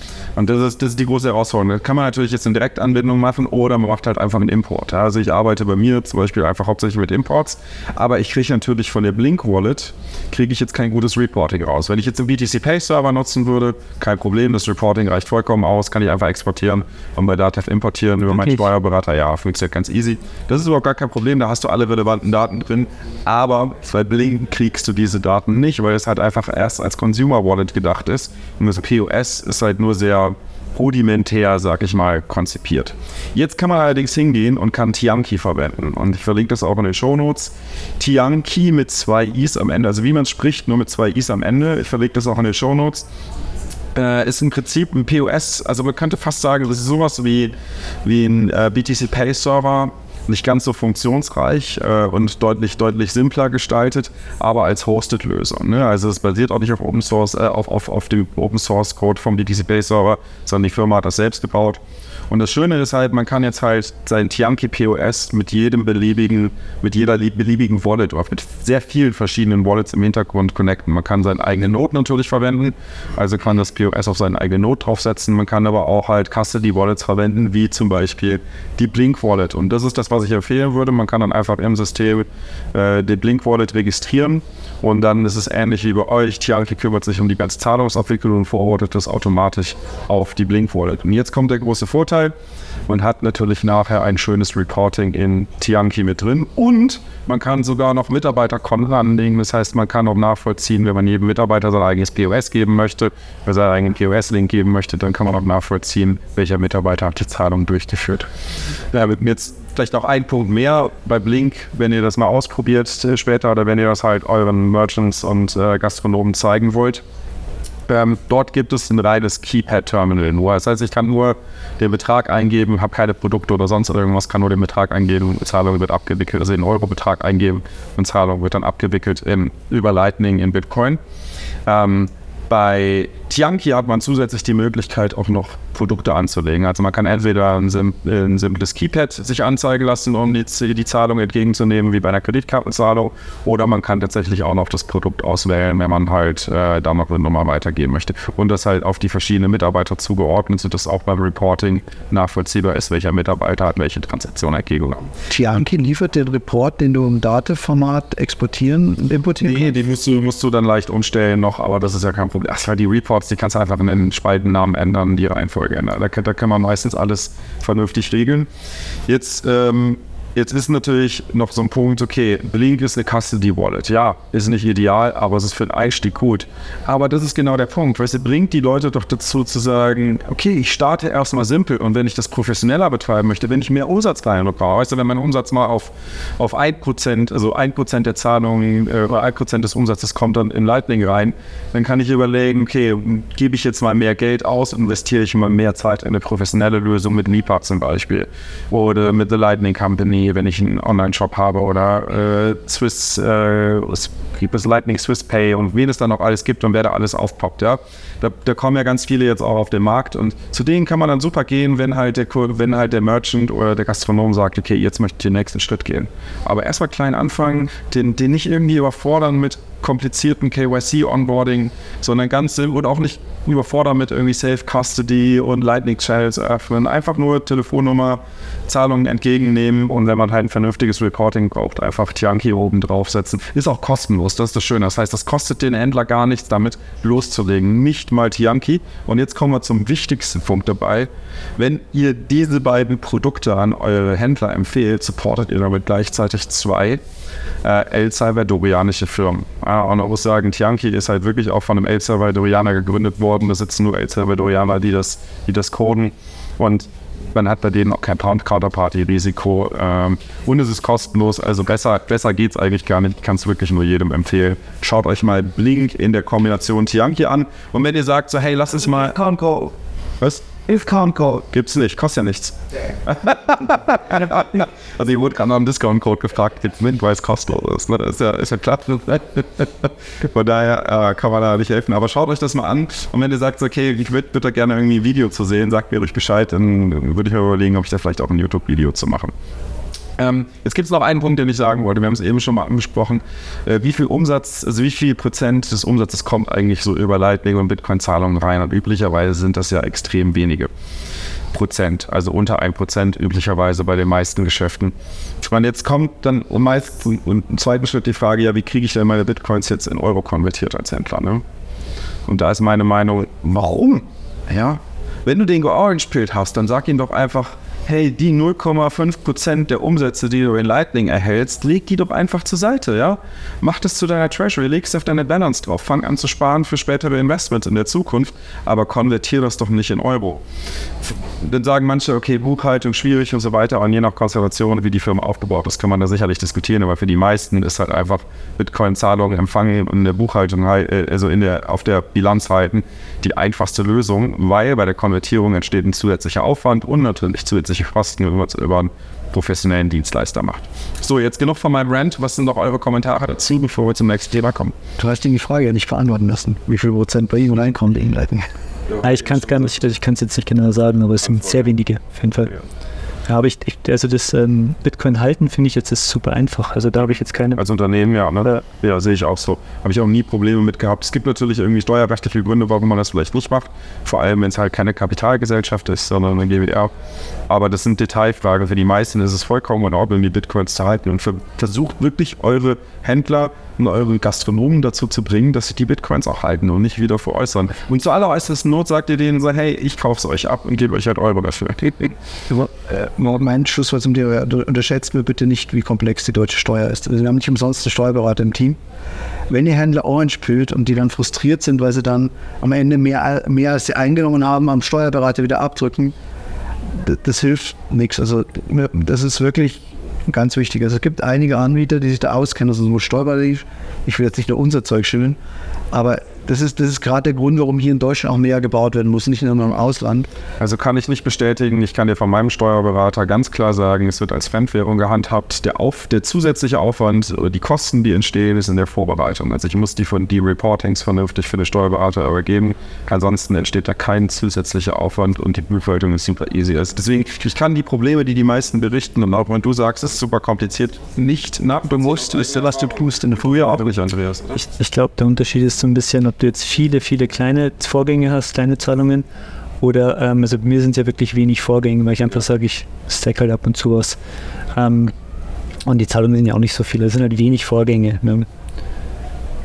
Von daher, also ich glaube, also Steuer, steuerrechtlich ist es nicht so ein großes Problem, einfach mal Bitcoin-Zahlungen zu empfangen und auf der Bilanz zu halten. Also man muss das Reporting, das Wichtige ist halt einfach nur, dass man weiß, welchen Bitcoin hat man zu welchem Preis vom Kunden erhalten. Das ist eigentlich das Allerwichtigste. Und dann kriegt dann jede Buchhaltung hin. Deswegen meinte ich, es gibt verschiedene Lösungen. Ne? Also jetzt ein Laden, der wo wenig geht, ja, wenn es eine Bar, wo dann irgendwie 100 Getränke am Abend macht werden, das stirbst du dann, wenn du das nicht vorher richtig aufgesetzt hast. Das und das ist tatsächlich auch so, also es ändert sich da viel ständig und es gibt so ein paar Hürden. Also auch gerade, welchen Wechselkurs du deine, deine Buchhaltung schreibst. So. Da, da gibt es in Deutschland einige Fallstücke, wo andere Länder da ähm, Preise. Also Deutschland ist, ist mein aktueller Kenntnisstand, aber ich akzeptiere es nicht, dass sie einfach im Nachhinein irgendwie von irgendeiner IPI einen Wechselkurs hast. Du musst den Wechselkurs, den du eingetippt hast, zum Beispiel haben. Du musst dann auch belegen können, also was der Fall Tagesdurchschnittswert kannst du auch nachträglich noch verwenden. Also du musst halt nur, das, du musst dich für eine Methode entscheiden und dabei bleiben. Das ist halt das Wichtige. Aber es ist, es ist wirklich, es ist nicht so kompliziert, wie die meisten denken. Und das ist, ich glaube, es kommt auch ein bisschen daher, dass Steuerberater, wenn sie zum Thema Bitcoin gefragt werden, erstmal so, oh, das wird so kompliziert, kenne ich mich nicht mit aus. Äh, nee, dass das vielleicht auch diese Situation verursacht. Aber ich kann, wie gesagt, aus eigener Erfahrung nur, nur sagen, das ist überhaupt gar kein Problem. Ja, wenn du viele Transaktionen hast, das habe ich auch gemerkt, vor allem bei, de, bei den Events, die ich abgewickelt habe, sind sehr viele Bitcoin-Zahlungen, dann, wenn du dann nicht automatisierst, also wenn du dann keine vernünftigen Prozesse hast, dann verursacht es sehr viel Aufwand. Aber es ist ja nicht nur bei Bitcoin-Zahlungen so, es ist genauso bei Kreditkartenzahlungen, bei PayPal-Zahlungen, allem anderen genauso. Wenn du viele davon hast und das nicht automatisiert dokumentierst äh, und übergeben kannst, dann hast du da genau die gleichen Probleme. Gut, so, kommen wir zum Werbeblock ganz kurz. Äh, Bitbox 02, ihr wisst, 21. Äh, empfiehlt nur die Bitcoin-Only Edition, das solltet ihr euch auch holen. Scheiß auf die Shitcoins. Ähm, wer einen Discount braucht, äh, 21 eingeben mit Checkout. Damit supportet ihr natürlich auch den Verein, weil es dort einen Kickback gibt. Und dann zur Pocket. Wie ihr wisst, Pocket ist auch unser Partner und Sponsor. Er hat momentan noch ein paar Herausforderungen in Deutschland mit der BaFin, aber das ist völlig egal.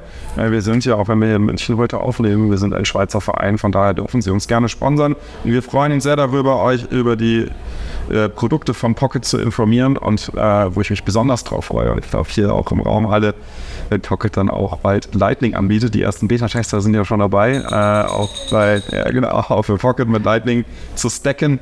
Äh, und ich glaube, bald wird es auch für die große, breite Masse verfügbar sein. Auch hier gilt pocket.com slash 21, äh, Pocket Bitcoin, sorry, pocketbitcoin.com slash 21. Äh, wenn ihr den Link aufruft, dann kriegen wir über den Verein ein bisschen Kickback von Pocket. Also ihr supportet uns damit. Genau, da haben wir ähm, ein paar Community-Themen. Grundsätzlich, es gibt sehr viele Events, die aktuell stattfinden. Es werden immer mehr. Ähm, wir müssen mal überlegen, was wir da noch irgendwie helfen können, wie wir diese ganzen Events mitorganisieren können oder so ein Verein oder vielleicht irgendwie Tools zur Verfügung stellen, um die Eventorganisation einfacher zu machen. Also es passiert hier wirklich einiges. Ich will jetzt mal ein paar erwähnen und ein paar Highlights. Das erste ist der Bitcoin, der zweite Bitcoin-Blog findet statt. Der erste hatte hier in München stattgefunden. Der zweite wird jetzt im Hotel Princess stattfinden. Äh, nicht ganz so lange nicht ganz zwei Wochen, bisschen kürzer, ich glaube fünf oder sechs Tage sind es, aber dort ist halt auch die ganze äh, Stadt Plopping so weit mit eingebunden und ähm, mehrere Geschäfte sind mit dabei und es ähm, genau, wird ein, wird ein schönes Programm geben mit Live-Podcasts auch wieder vor Ort und äh, tollen Speakern. Dann haben wir hier in den Räumlichkeiten im Studio im Stemmerhof, in den Studios im Stemmerhof. Ähm, genau, vielleicht, vielleicht tauscht ihr nochmal kurz, dann kann nämlich der Michael auch ein bisschen mehr dazu erzählen. Äh, dort findet nämlich am 30.07., also in anderthalb Wochen ist das ja schon, ein Privacy-Kurs statt. Erzähl mal ein bisschen. Richtig, da geht es wirklich darum, dass wir einfach mehr Bewusstsein schaffen wollen im Thema Privacy, Datensicherheit und ich mache das zusammen mit einem ähm, Cybersecurity-Experten, Peter Kästner und ähm, wir beide wollen da einfach ein bisschen mehr Aufmerksamkeit drauf bringen und mehr die Leute schulen, wie man auf seine Daten aufpasst. Und ja, Stichwort Tails, Linux, ähm, Google-freie Handys etc. Genau. Wird auf jeden Fall spannend und ich kann es nur jedem empfehlen. Sehr gut, genau. Da haben wir ja noch das, das Sommerfest in der Heide und noch viele weitere Events sind noch, noch eingetragen worden in den letzten Wochen, also die ein bisschen über Meetup-Themen hinausgehen. Schaut am besten ins Portal rein, portal.21.space, dort unter Events. Dort äh, bekommt ihr einen sehr guten Überblick auch über die ganzen neuen Events, die reingekommen sind. Jetzt gibt es aber eine Veranstaltung, auf die möchte ich ein bisschen näher noch eingehen, weil ich mir da ein bisschen, glaube ich, weit aus dem Fenster gehangen habe, mit dem Veranstalter zusammen etwas auf die Beine zu stellen. Und zwar ist es die Baltic Honey Badger. Und der eine oder andere hat es vielleicht schon mitbekommen, wir werden auf der Baltic Honey Badger mit 21 äh, aktiv werden, um genau zu sein, eigentlich mit 21. Und zwar 21 World, die Aktion, die der Gigi gestartet hat.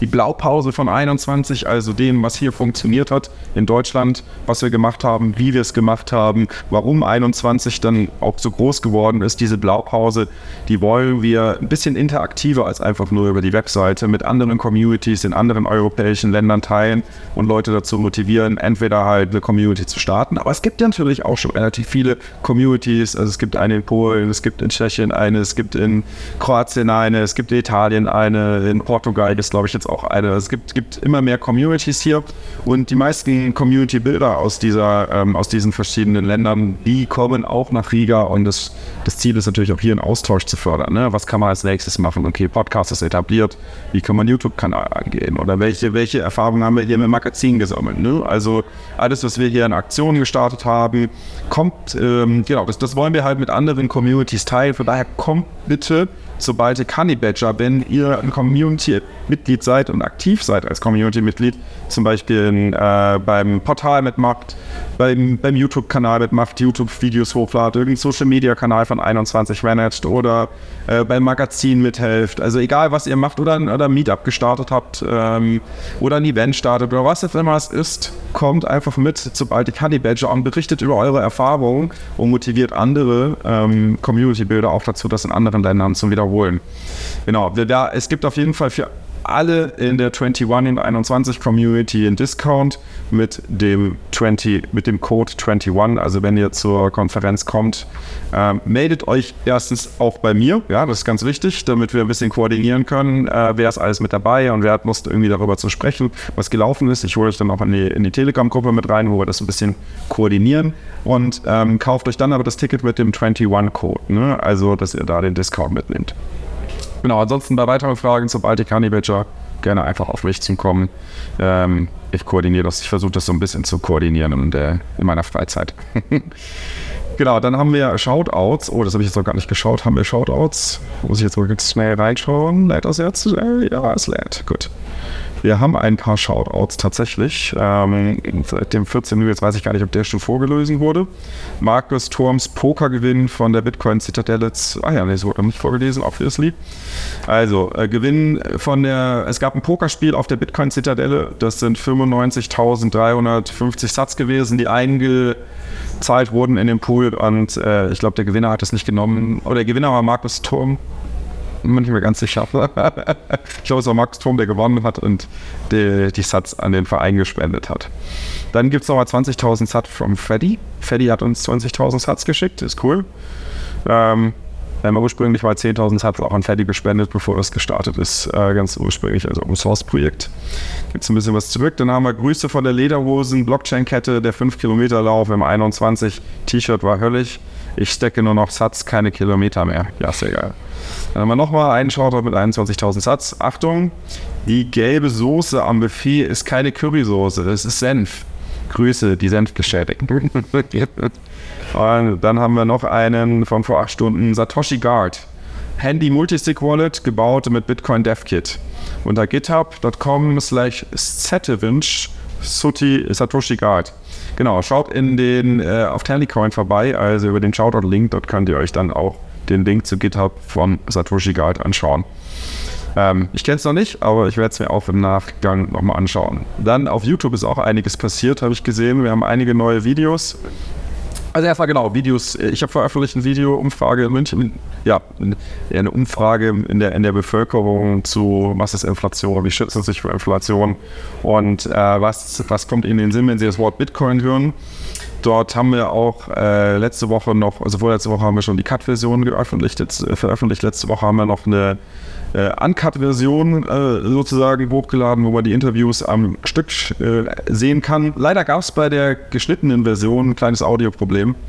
Einige hatten Probleme, andere wiederum nicht. Ist ein bisschen schade gewesen, aber ich habe mich jetzt dazu entschieden, die äh, ursprüngliche Version wieder offline zu nehmen und habe einen Reupload gemacht mit einem besseren Ton. Also wer das Video nicht sehen konnte bisher, sorry dafür. Tut mir mega leid, irgendwas ist im Audio da schiefgelaufen, aber komischerweise nur bei der Hälfte der Zuschauer. Jetzt gibt es einen Reupload, da funktioniert es auf jeden Fall bei allen. Zumindest wir haben es mit ein paar Leuten, die vorher Probleme hatten, durchgespielt. Genau, dann ist noch Code is Speech, ähm, das 21-Portal, eine Vorstellung vom 21-Portal hochgeladen worden. Der Holger hat gar keine Not, ist der Ben, der das Portal gebaut hat, erklärt dort in dem Vortrag, wie es funktioniert und was man dort alles machen kann. Sehr empfehlenswert, schaut euch das an. Und ich habe gesehen, es kommen auch in den nächsten Wochen noch ein paar coole Videos. Äh, lasst euch also überraschen und wenn ihr es noch nicht gemacht habt, abonniert den YouTube-Kanal. Dann ist mir noch was aufgefallen und zwar ein Musikerlabel ist gegründet worden, auch vom Band. Holger hat keine Not. Ähm, und zwar ist die Idee, dass man halt die, die Clap-Rap, äh, Clap-Rapper und andere Bitcoin-Musik ein bisschen auch über die klassischen Kanäle weiter streuen kann und nicht nur hier in der Community hört, sondern halt auch darüber hinaus. Ich glaube, nicht zu bärisch. Schlager zum Beispiel, ja. Ich meine, wir brauchen mehr Clap-Rap-Cash-Lieder. Das Konzept war, dass wir alle Lieder, die irgendwie partytauglich sind, auf Bitcoin umdichten und aufnehmen. Ja, das ist eine gute Idee. Ach, du bist ja Mitglied bei der Plattform Cash Crew, ne? also, Ja, gut, schon irgendwie. Ja.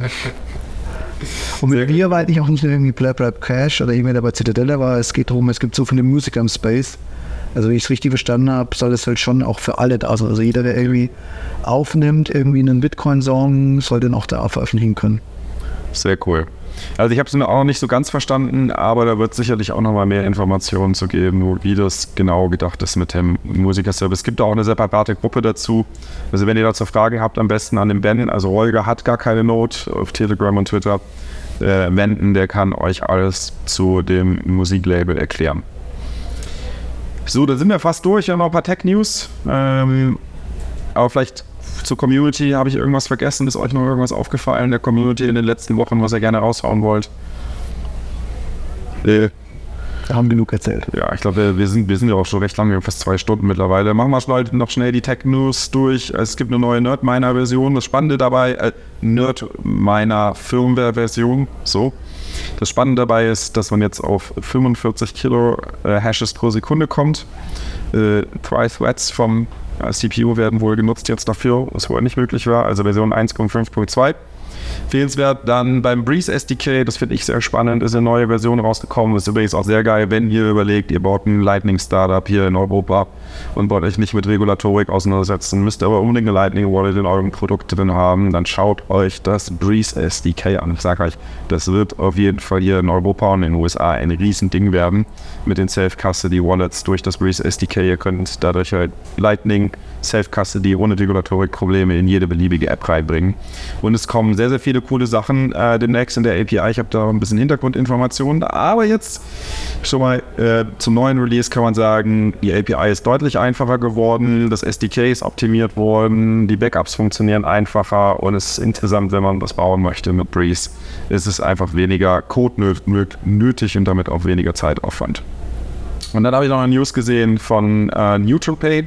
Das ist ein Payment-Anbieter aus, äh, aus Thailand, der sich auch auf Thailand fokussiert hat. Also das ist quasi, die bringen sozusagen das Lightning-Netzwerk mit dem thailändischen Bankensystem zusammen, was auch instant funktioniert und in der neuen API Version, die jetzt rausgekommen ist letzte Woche. In letzter Woche ist es jetzt auch so, dass man über die API direkt die Auszahlung aufs Fiat-Konto managen kann. Das heißt, jetzt haben wir sogar auch in, nach Thailand hin diese Situation, die Jack Manners ja schon mal erklärt hat. Ich mache eine Transaktion von meinem US-Dollar-Konto und wenige Minuten später ist es auf meinem Thailand-Konto in Thai-Baht angekommen. Um, ähm, das ist jetzt auch mit, mit Europay und äh, Strike in der Kombination möglich. Genau, damit sind wir soweit durch für heute. Dirk, Michael, Michael, schön, dass ihr heute euch die Zeit genommen habt, mit dabei zu sein. Hat euch gefallen? Vielleicht noch ein paar, ein paar letzte Worte? Seit ihr dieses mega Licht angeschaltet ist, fange ich also schwitzen. Geschwitzt habe ich vorher schon, aber seitdem kann ich nur noch den Daniel so anschieben. Ja, ich wollte vielleicht noch ergänzen zu dem Privacy-Kurs, dass wir natürlich auch äh, schulen, was ähm, Bitcoin-Privatkaufen angeht, also BISC wird auch ein Thema sein. Das wollte ich vielleicht noch ergänzen. Und ansonsten, ja, hat mega Spaß gemacht und ja, freue mich, wenn wir es wieder mal machen, auf jeden Fall. Ja, danke fürs Hosting. Genau, und dann denkt an die Bewertungen. Äh, bewertet auf YouTube, bewertet überall, wo ihr irgendwas seht oder hört von 21, um die Reichweite zu erhöhen. Hilft euch, hilft allen zusammen, hilft Bitcoin. Genau, Kommentare. Sagt es aber auch bitte, wenn irgendwas nicht gefallen, gefallen hat, wenn wir was verbessern können. Das ist auch immer cool. Ansonsten würde ich sagen, es hat Stapel, notlaufen lassen und Lightning Channels cool. Bis zum nächsten Mal.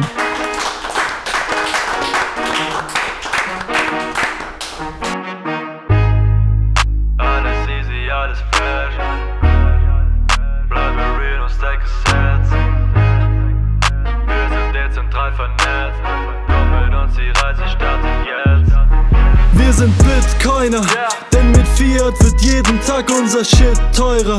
Freie Welt, freies Geld, wir sind Bitcoiner, denn wir halten nicht den Mund wie diese Mitläufer. Wir sind Bitcoiner, ey, herzlich willkommen. Sicher hat dich die Inflation geschickt, oder du dachtest mit Bitcoin wirst du einfach todesrich. Der Grund, warum du hier bist, spielt eh keine Massive Roll. Stell dich in die Reihe, Roman führt dich dann ins Rabbit Hole. Der Helper hilft dir Geld zu verstehen und das alles, das alles wiederholst du jetzt einfach paar hundert Male. Bitcoin verstehen, die Jungs haben's drauf extrem. Rund um das ganze Thema können sie dir viel erzählen. Sogar Nico Jilch, der als Goldbug Erfolg hat, versteht es jetzt und predigt es in seinem geilen Podcast. Bei Bitcoin Apex gibt es umwerfende Kunstwerke. Verlass dich auf den Proof of Work, die Stunden gehen in die Hunderte. Alles easy, alles fresh. Bleibe real und stay gesetzt. Wir sind dezentral vernetzt. Komm mit uns, die Reise startet jetzt. Wir sind Bitcoiner, denn mit Fiat wird jeden Tag unser Shit teurer. Freie Welt, freies Geld, wir sind Bitcoiner, denn wir halten nicht den Mund wie diese Mitläufer. Wir sind Bitcoiner, wir, wir sind Bitcoiner, denn mit Fiat wird jeden Tag unser Shit teurer. Freie Welt, freies Geld, wir sind Bitcoiner, denn wir halten nicht den Mund wie diese Mitläufer. Wir sind Bitcoiner, ey. Fiat ist wie ein Maschendraht, alle Menschen sind angepasst. Ich muss alle aufwecken. Oh man, das wird eine lange Nacht. Gott sei Dank gibt es die Debbie, die für jeden Einsteiger Content macht. Mach, mach so weiter, damit endlich das ganze Volk erwacht. Willst du auf Insta den besten Content, amigo? Dann gönn dir die Reels von Satoshi selber im One Better Zero. Ich mach mir Sorgen, denn wir alle haben durch Cantillon weniger. Bilde dich und deine Liebsten, kauf dir die Bücher von Apricot Media. Ey, Fiat fuck dich ab, intuitiv weißt du es doch schon immer. Der, Diddle Hodler steht schon bald in deinem Wohnzimmer. Der Gigi zeigt dir neue Perspektiven auf, um Bitcoin zu betrachten. Krass, das hätte ich nie geglaubt. Alles easy, alles fresh. Bleibe real und stay gesetzt. Wir sind dezentral vernetzt. Komm mit uns, die Reise startet jetzt. Wir sind Bitcoiner, denn mit Fiat wird jeden Tag unser Shit teurer. Freie Welt, freies Geld, wir sind Bitcoiner, denn wir halten nicht den Mund wie diese Mitläufer. Wir sind Bitcoiner, wir, wir sind Bitcoiner, denn mit Fiat wird jeden Tag unser Shit teurer. Freie Welt, freies Geld, wir sind Bitcoiner, denn wir halten nicht den Mund wie diese Mitläufer. Wir sind Bitcoiner, ey.